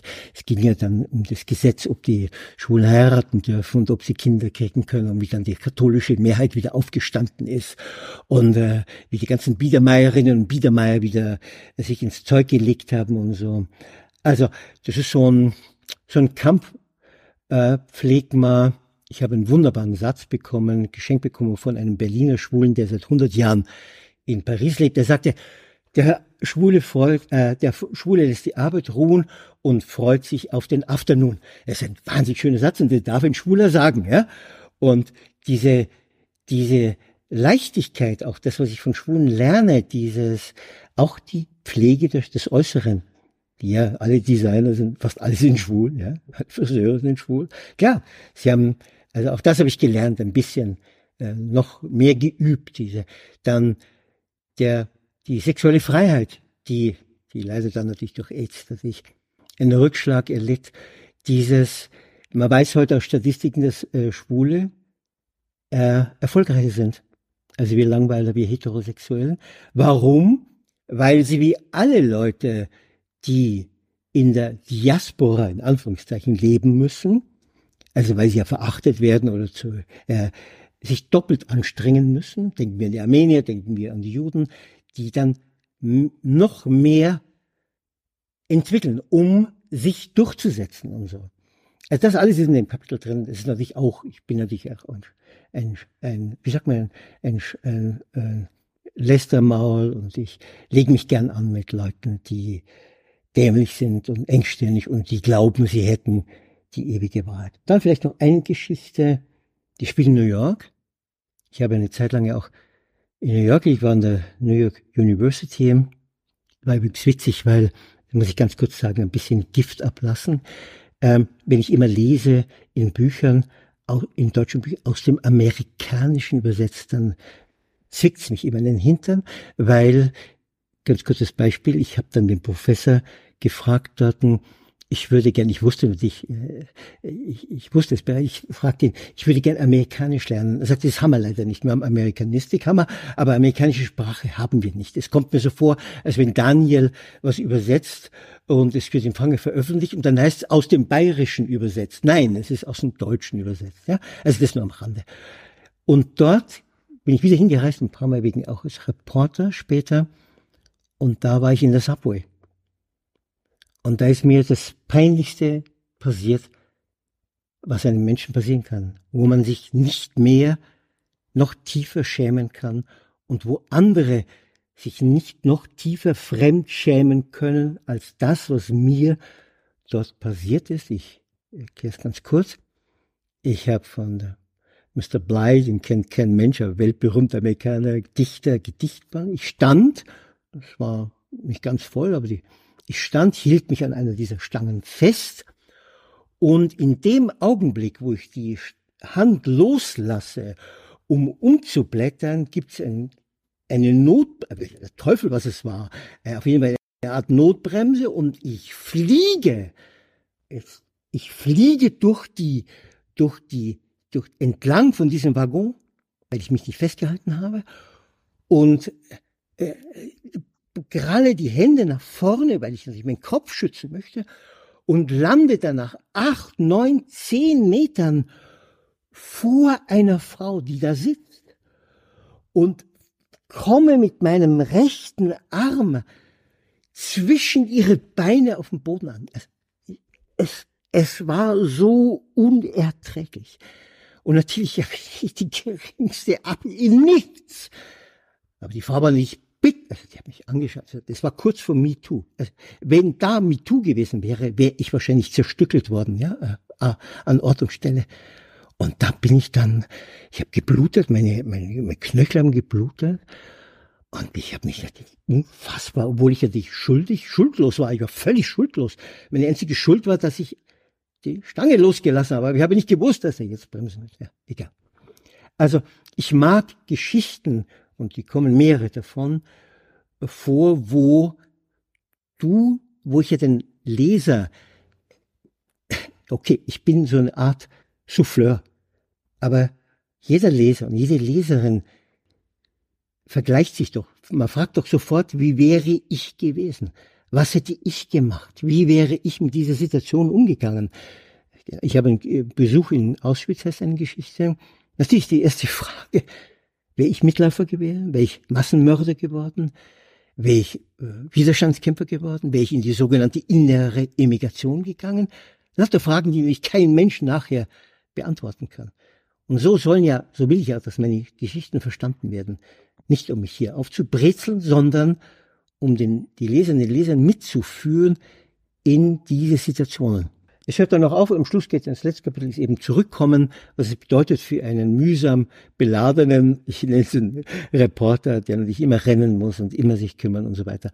Und damit ist das Buch dann zu Ende. Also Geschichten leider oder wie auch immer, die ich erlebt habe und die ich versucht habe, in relativ hübsche Sprache zu übersetzen. So, und jetzt könnt ihr alle kurz die Augen zumachen und dann sitzt ihr alle in der U-Bahn und habt dieses Bild, Bild vor Augen. Was wir ja auch gelernt haben, alle lassen sich durch Reisen inspirieren und trotzdem sagt der, den wir gerade ausführlich gehört haben, ich bin kein Reiseschriftsteller. Jemand, der äh, schreibt und nebenbei reist. Das hat schon Chatwin hat sich da wahnsinnig darüber aufgeregt. Das hieß sie ja so, okay, sonst bin ich tot und nur beim Reisen bin ich Schreiber und so. Nein, ich, schreibe auch über eine Frau, die ich in der U-Bahn, ganz andere Geschichte, eine äh, bewundernswerte Frau sehe. Und das ist kein Abenteuer, das ist nur die Frau, wie sich die benimmt und so. Also, äh, ich bin ein Writer, ich mag dieses englische Wort. Ich bin ein Schreiber. Im Deutschen ist ein Schreiber jemand, der in der, in der Schreibstube sitzt und so. I'm a writer. Und damit hat sich's, ja. Das kann man dann interpretieren, wie man möchte, ja. Daniel. Ich bin also auch nicht, ich bin auch nicht tot. Ich bin nicht tot, wenn ich nicht schreibe und nicht reise. Also ich bin dann auch am Leben und schreibe und denke mit als Schreiber, auch wenn ich nicht reise. Deswegen bin ich kein Reiseschriftsteller. Okay. Daniel, Reiseschriftsteller. Mm, ich mache mir gar keine so großen Gedanken darüber, wie ich mich sehe, sondern ich sehe meine Protagonisten als Menschen, die auf Reisen sind. Ähm, das ist gar kein großer Plan oder sowas, sondern ich schreibe gern über Menschen, die auf Reisen sind.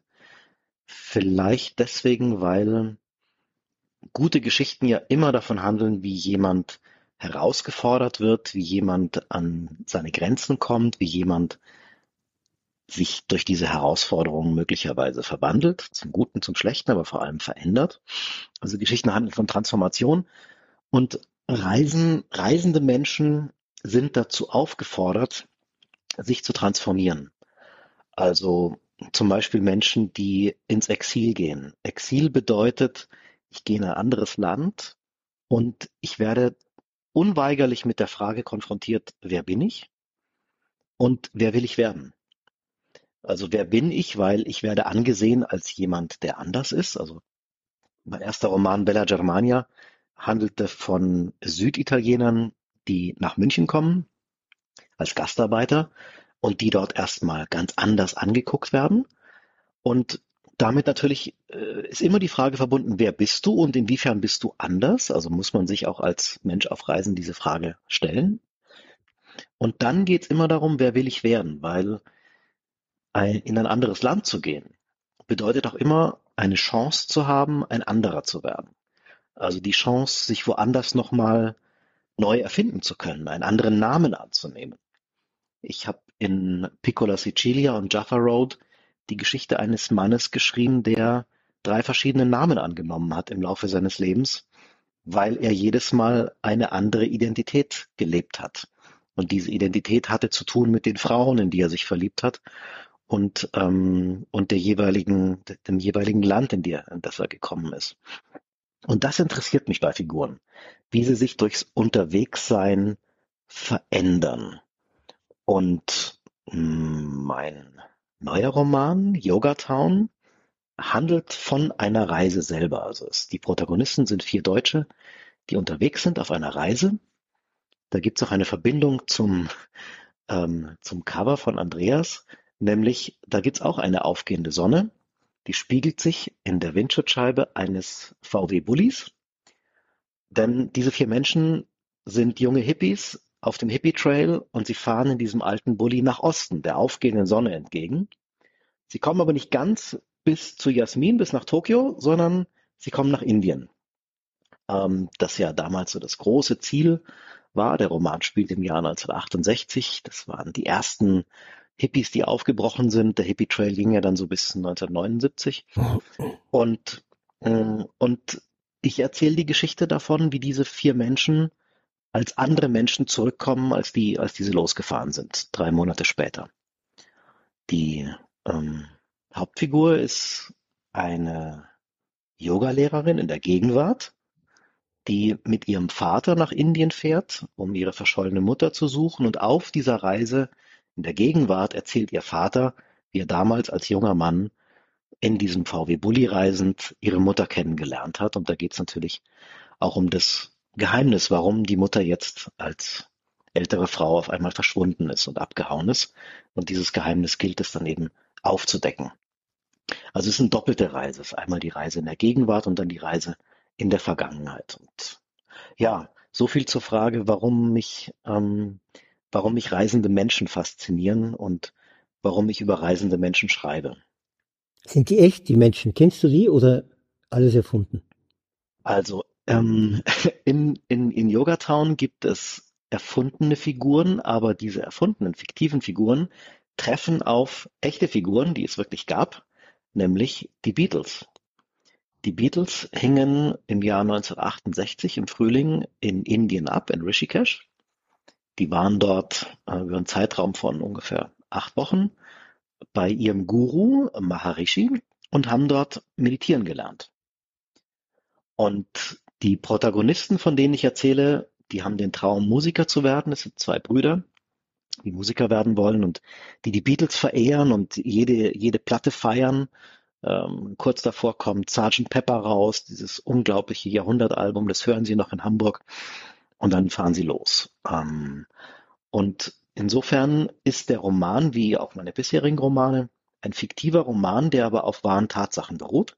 Das heißt, ich beschreibe dann, was in diesem Ashram, in dem sie dann letztendlich ankommen, meine Protagonisten, was dort passiert ist. Und da habe ich mich dann ganz reportermäßig auf Zeitzeugenberichte ähm, konzentriert. Es gibt einige Menschen, die darüber geschrieben haben, die damals dabei waren. Ähm, zum Beispiel ähm, Jenny Boyd, das war die Schwester von Patty Boyd, der, der Freundin von George Harrison, oder auch ganz normale, unprominente ähm, Teilnehmer dieses Meditationskurses. Und es sind faszinierende Berichte und die beschreiben eben, was da was da abgegangen ist in diesem Ashram und wie die Beatles in dieser kurzen Zeit 48 Songs komponiert haben und wie ihnen das Meditieren dabei geholfen hat. Es war ja die Zeit, wo sie, hm, wo sie sagten, wir hören auf, Drogen zu nehmen, wir brauchen kein LSD mehr, um auf eine innere Reise zu gehen, um Dinge zu komponieren. Wir machen das jetzt in Meditation. Und, und ich versuche auch den kreativen Prozess zu beschreiben. Damit wären wir wieder beim Thema schreiben, wie man das macht, also den kreativen Prozess, wie ein Song entsteht.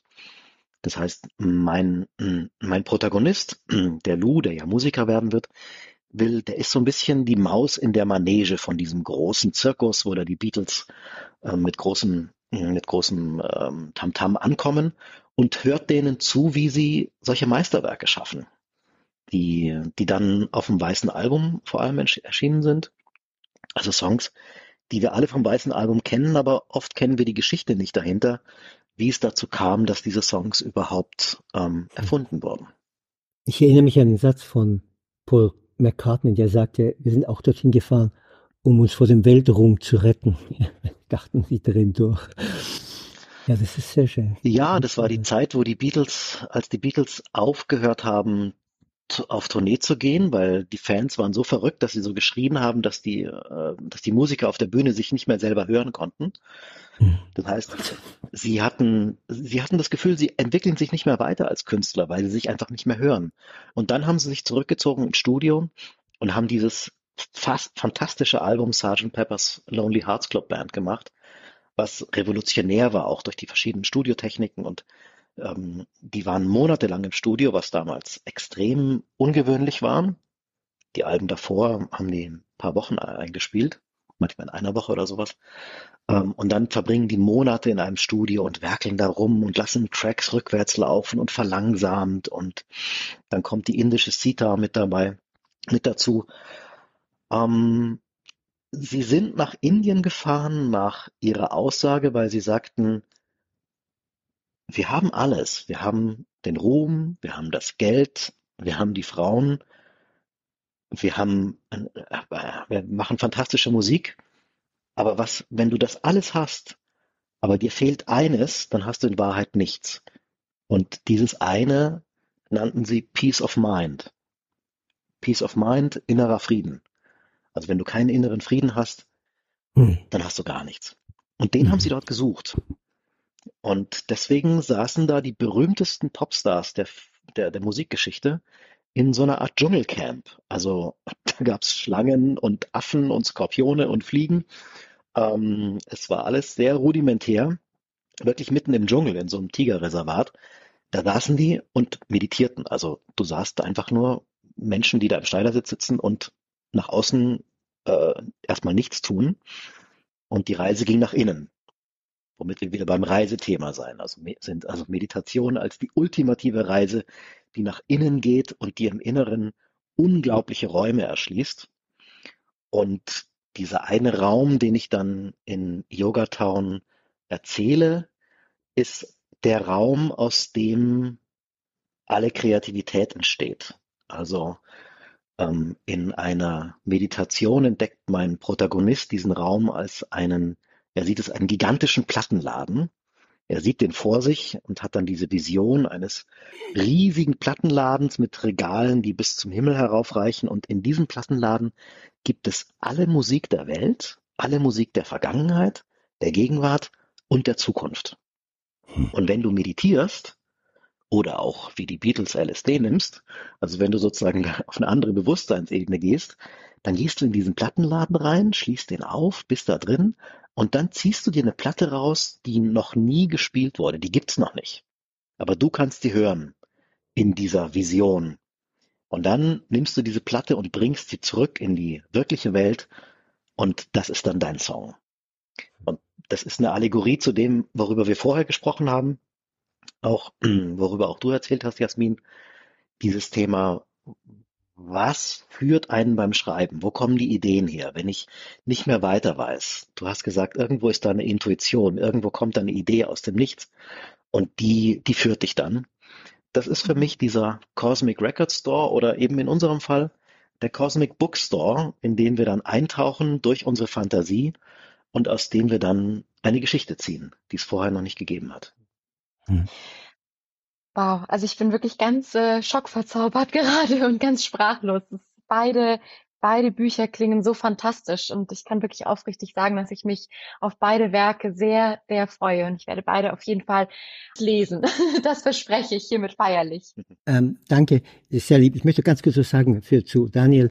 Daniel, ähm, dieses äh, zum Meditieren und dazu bereit zu sein, ist natürlich auch eine Begabung es gab viele Leute, die, ich war ja auch, ich habe auch in Ashrams gelebt in Indien, die keine Begabung dazu haben. Ich zum Beispiel bin nicht sehr äh, meditationsbegabt, obwohl ich es jeden Tag tue.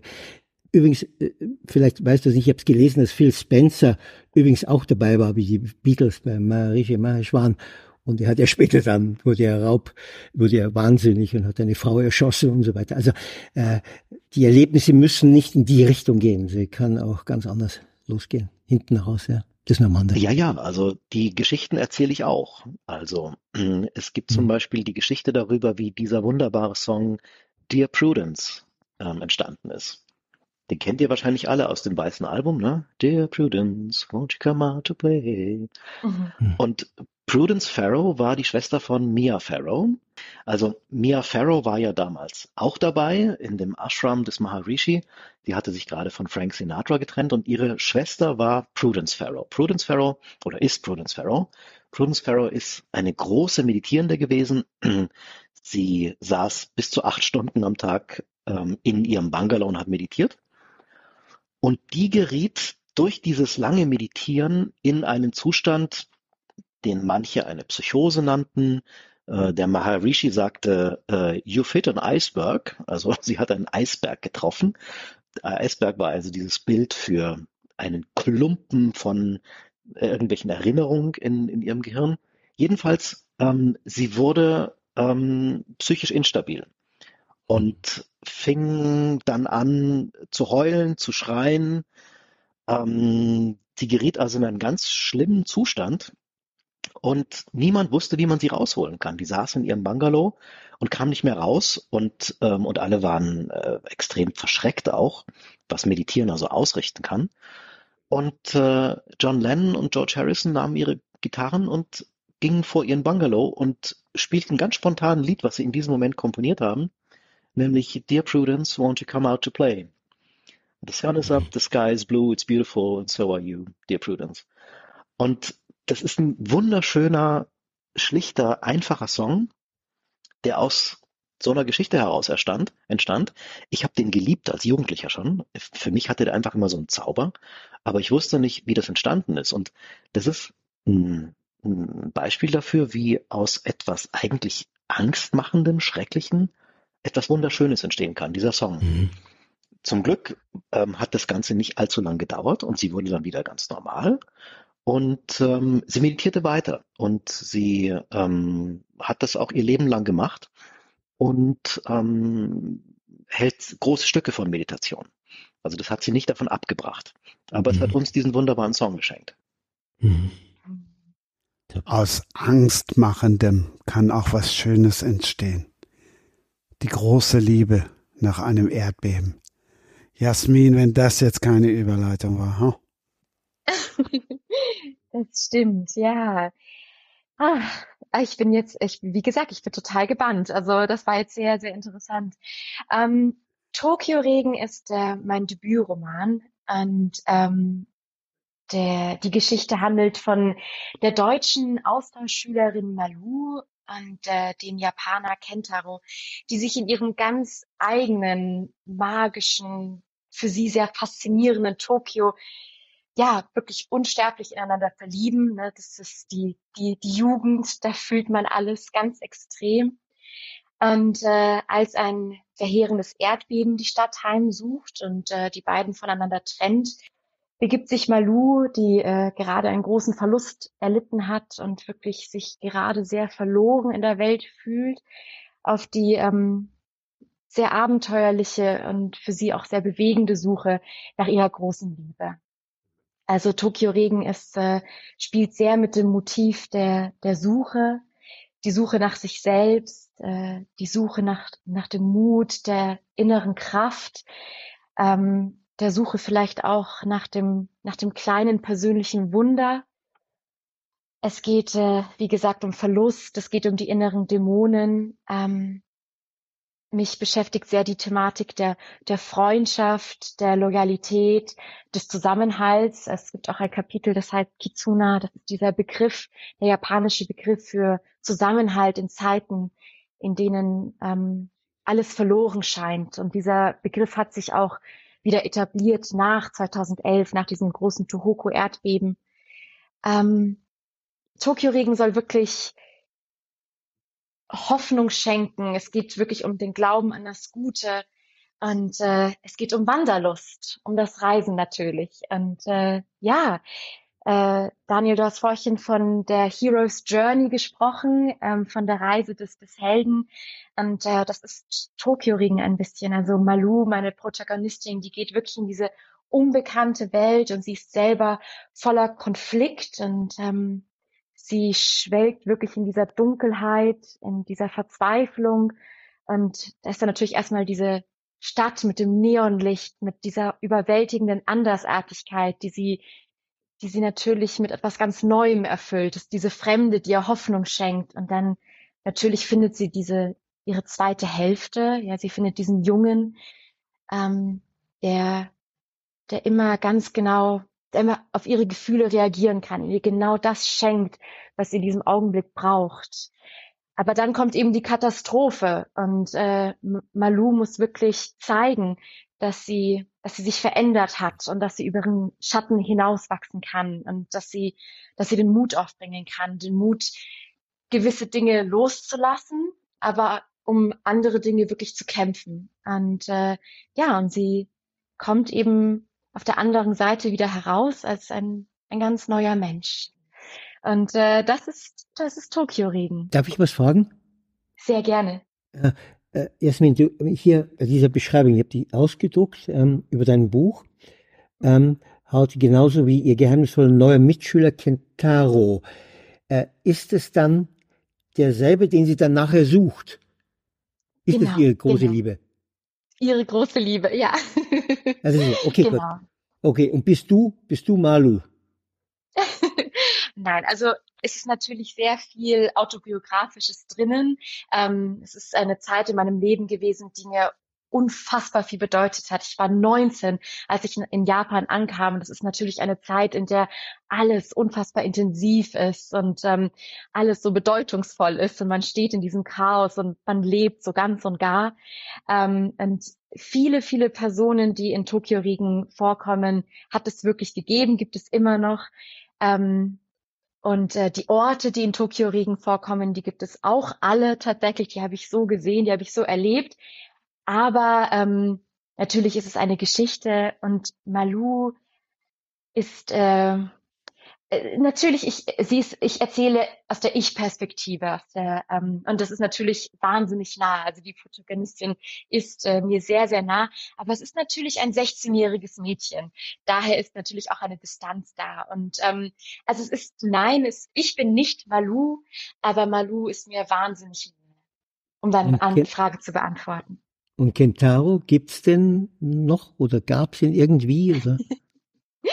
ähm, Kentaro ist tatsächlich die eine Person, die es so konkret nicht gegeben hat, aber es war natürlich immer meine große Wunschvorstellung. Tokio mhm. war für mich dieser Ort, wo ich mich einfach verlieben wollte. Und ähm, Kentaro war war praktisch der der verwegene der verwegene Charakter meiner Fantasie. mhm. Ja. Wie geht die, also das darfst du nicht sagen, okay, Gott, äh, na klar, du darfst nicht sagen, ob sie ihn wiedergefunden hat und so. Gott.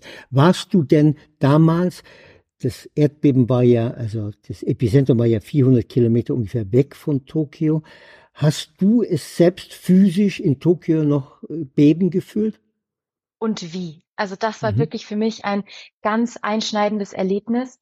Ähm, ich war gerade in Shinjuku. Das war zwei Tage nach meinem Geburtstag und es war wirklich eine Zeit in meinem Leben, ich weiß, ich hatte nie wieder diesen Moment, dass ich wirklich gespürt habe, dass ich genau am richtigen Ort bin. Ich habe mich so grenzenlos glücklich gefühlt und alles war so verheißungsvoll, hoffnungsvoll und ich, ich war wirklich einfach voller Liebe und Freude für diese Stadt. Und ähm, dann ganz plötzlich, ähm, das war am frühen Nachmittag, ähm, standen wir in Shinjuku, wir wollten gerade eine Kreuzung überqueren und dann ging es los. Und klar, solche Katastrophen, die kommen immer aus dem Nichts, aber es fühlt sich trotzdem so unglaublich an. Von einer Sekunde auf die andere ist einfach alles anders und alles verändert sich. Und ähm, das Erdbeben in Tokio hatte eine Stärke von, glaube ich, sechs Punkt ach, ich weiß es nicht mehr, sechs Punkt irgendetwas. Ja. Hm. Aber alles hat getanzt. Es war wirklich, also man hat den, den, den Boden unter den Füßen verloren. Diese Hochhausgiganten, die sind ja auch so gebaut natürlich, ja. Also Tokio ist äh, absurderweise gleichzeitig auch die erdbebensicherste Stadt der Welt, ja. Einerseits die gefährdetste Stadt, andererseits die sicherste Stadt. Die, die Giganten, die haben wirklich alle angefangen zu tanzen auf eine Art und Weise, die wirklich unvorstellbar ist. Und die Japaner sind ja sehr gewohnt an äh, Erdbeben, aber in der Sekunde, wo die auch angefangen haben, Angst zu äußern, wo sie geschrien haben, Panik gezeigt haben, da habe ich wirklich verstanden, hier passiert etwas, das ist gar nicht normal, das ist ganz außergewöhnlich. Und ich hatte Todesangst. Das Erdbeben, das hielt ja auch drei Minuten lang an. Es wurde immer stärker, immer stärker. Und es mhm. war wirklich, ich dachte, ich sterbe dachte, es ist vorbei. Und ähm, das war für mich wirklich ein, ein, ein traumatisierendes Erlebnis. Und ich meine, wir hatten wahnsinniges Glück. Also Tokio ist nichts passiert, ja. Wir waren alle sicher. Ähm, es gibt Menschen, so viele Menschen haben an diesem Tag ihr Leben verloren, Angehörige verloren, Geliebte verloren. Es ist schrecklich, schrecklich, was an diesem Tag geschehen ist.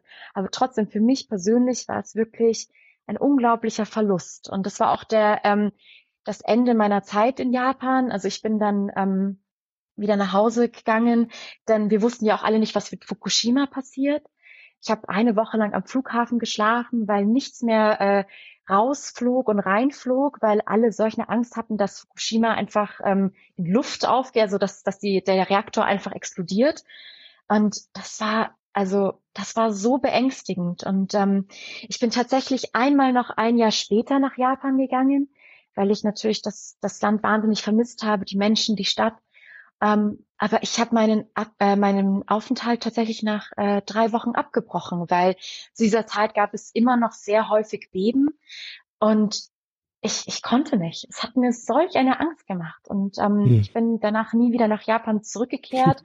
Die Sehnsucht ist da, das Vermissen ist da und äh, ich glaube daher rührt auch die Tatsache, dass wirklich meine Geschichten seither alle in Japan gespielt haben. Und äh, in dem Roman, den ich jetzt schreibe, in meinem aktuellen Roman, da geht es tatsächlich nach Katar, nach Doha. Also es ist zum ersten Mal, ähm, dass ich mich äh, woanders hin wage. Denn ja, Japan war für mich immer der Magnet. Und ich habe das Gefühl, dass Tokio-Regen jetzt endlich diesen Kreis geschlossen hat und dass ich jetzt endlich irgendwie weitermachen kann und mich von Japan lösen kann. Wo genau warst du an dem Tag? Warst du im Haus drin, in einem Haus, auf dem Platz oder wo physisch? Ähm, Shinjuku, das ist ähm, ein Stadtteil in Tokio mhm. und ich war mhm. draußen auf einer Kreuzung. Also wirklich mhm. äh, im buntesten Viertel, in diesem wunderschönen Chaos ne, und umgeben von Wolkenkratzern.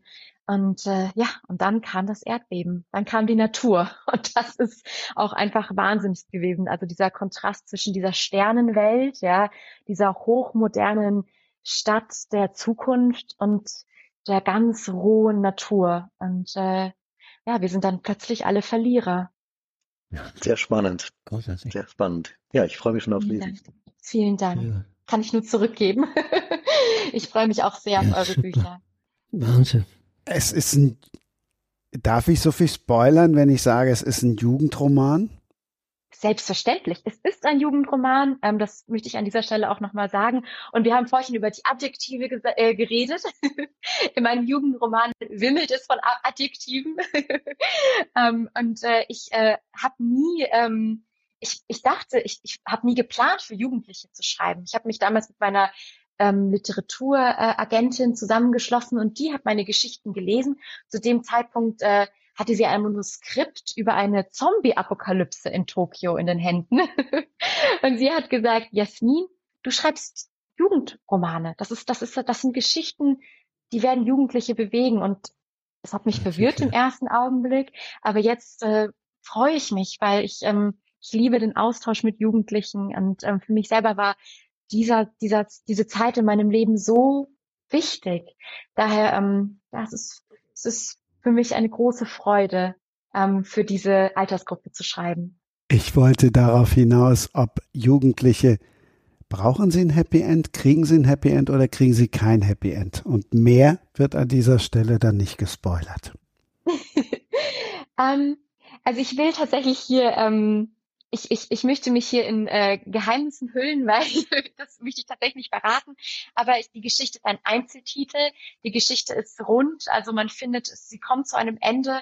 Und ähm, ich hoffe, dass das Ende ganz, ganz viele Herzen berühren wird. Das ist mein, mein großer Wunsch. Wie lange hast du gebraucht für das Buch?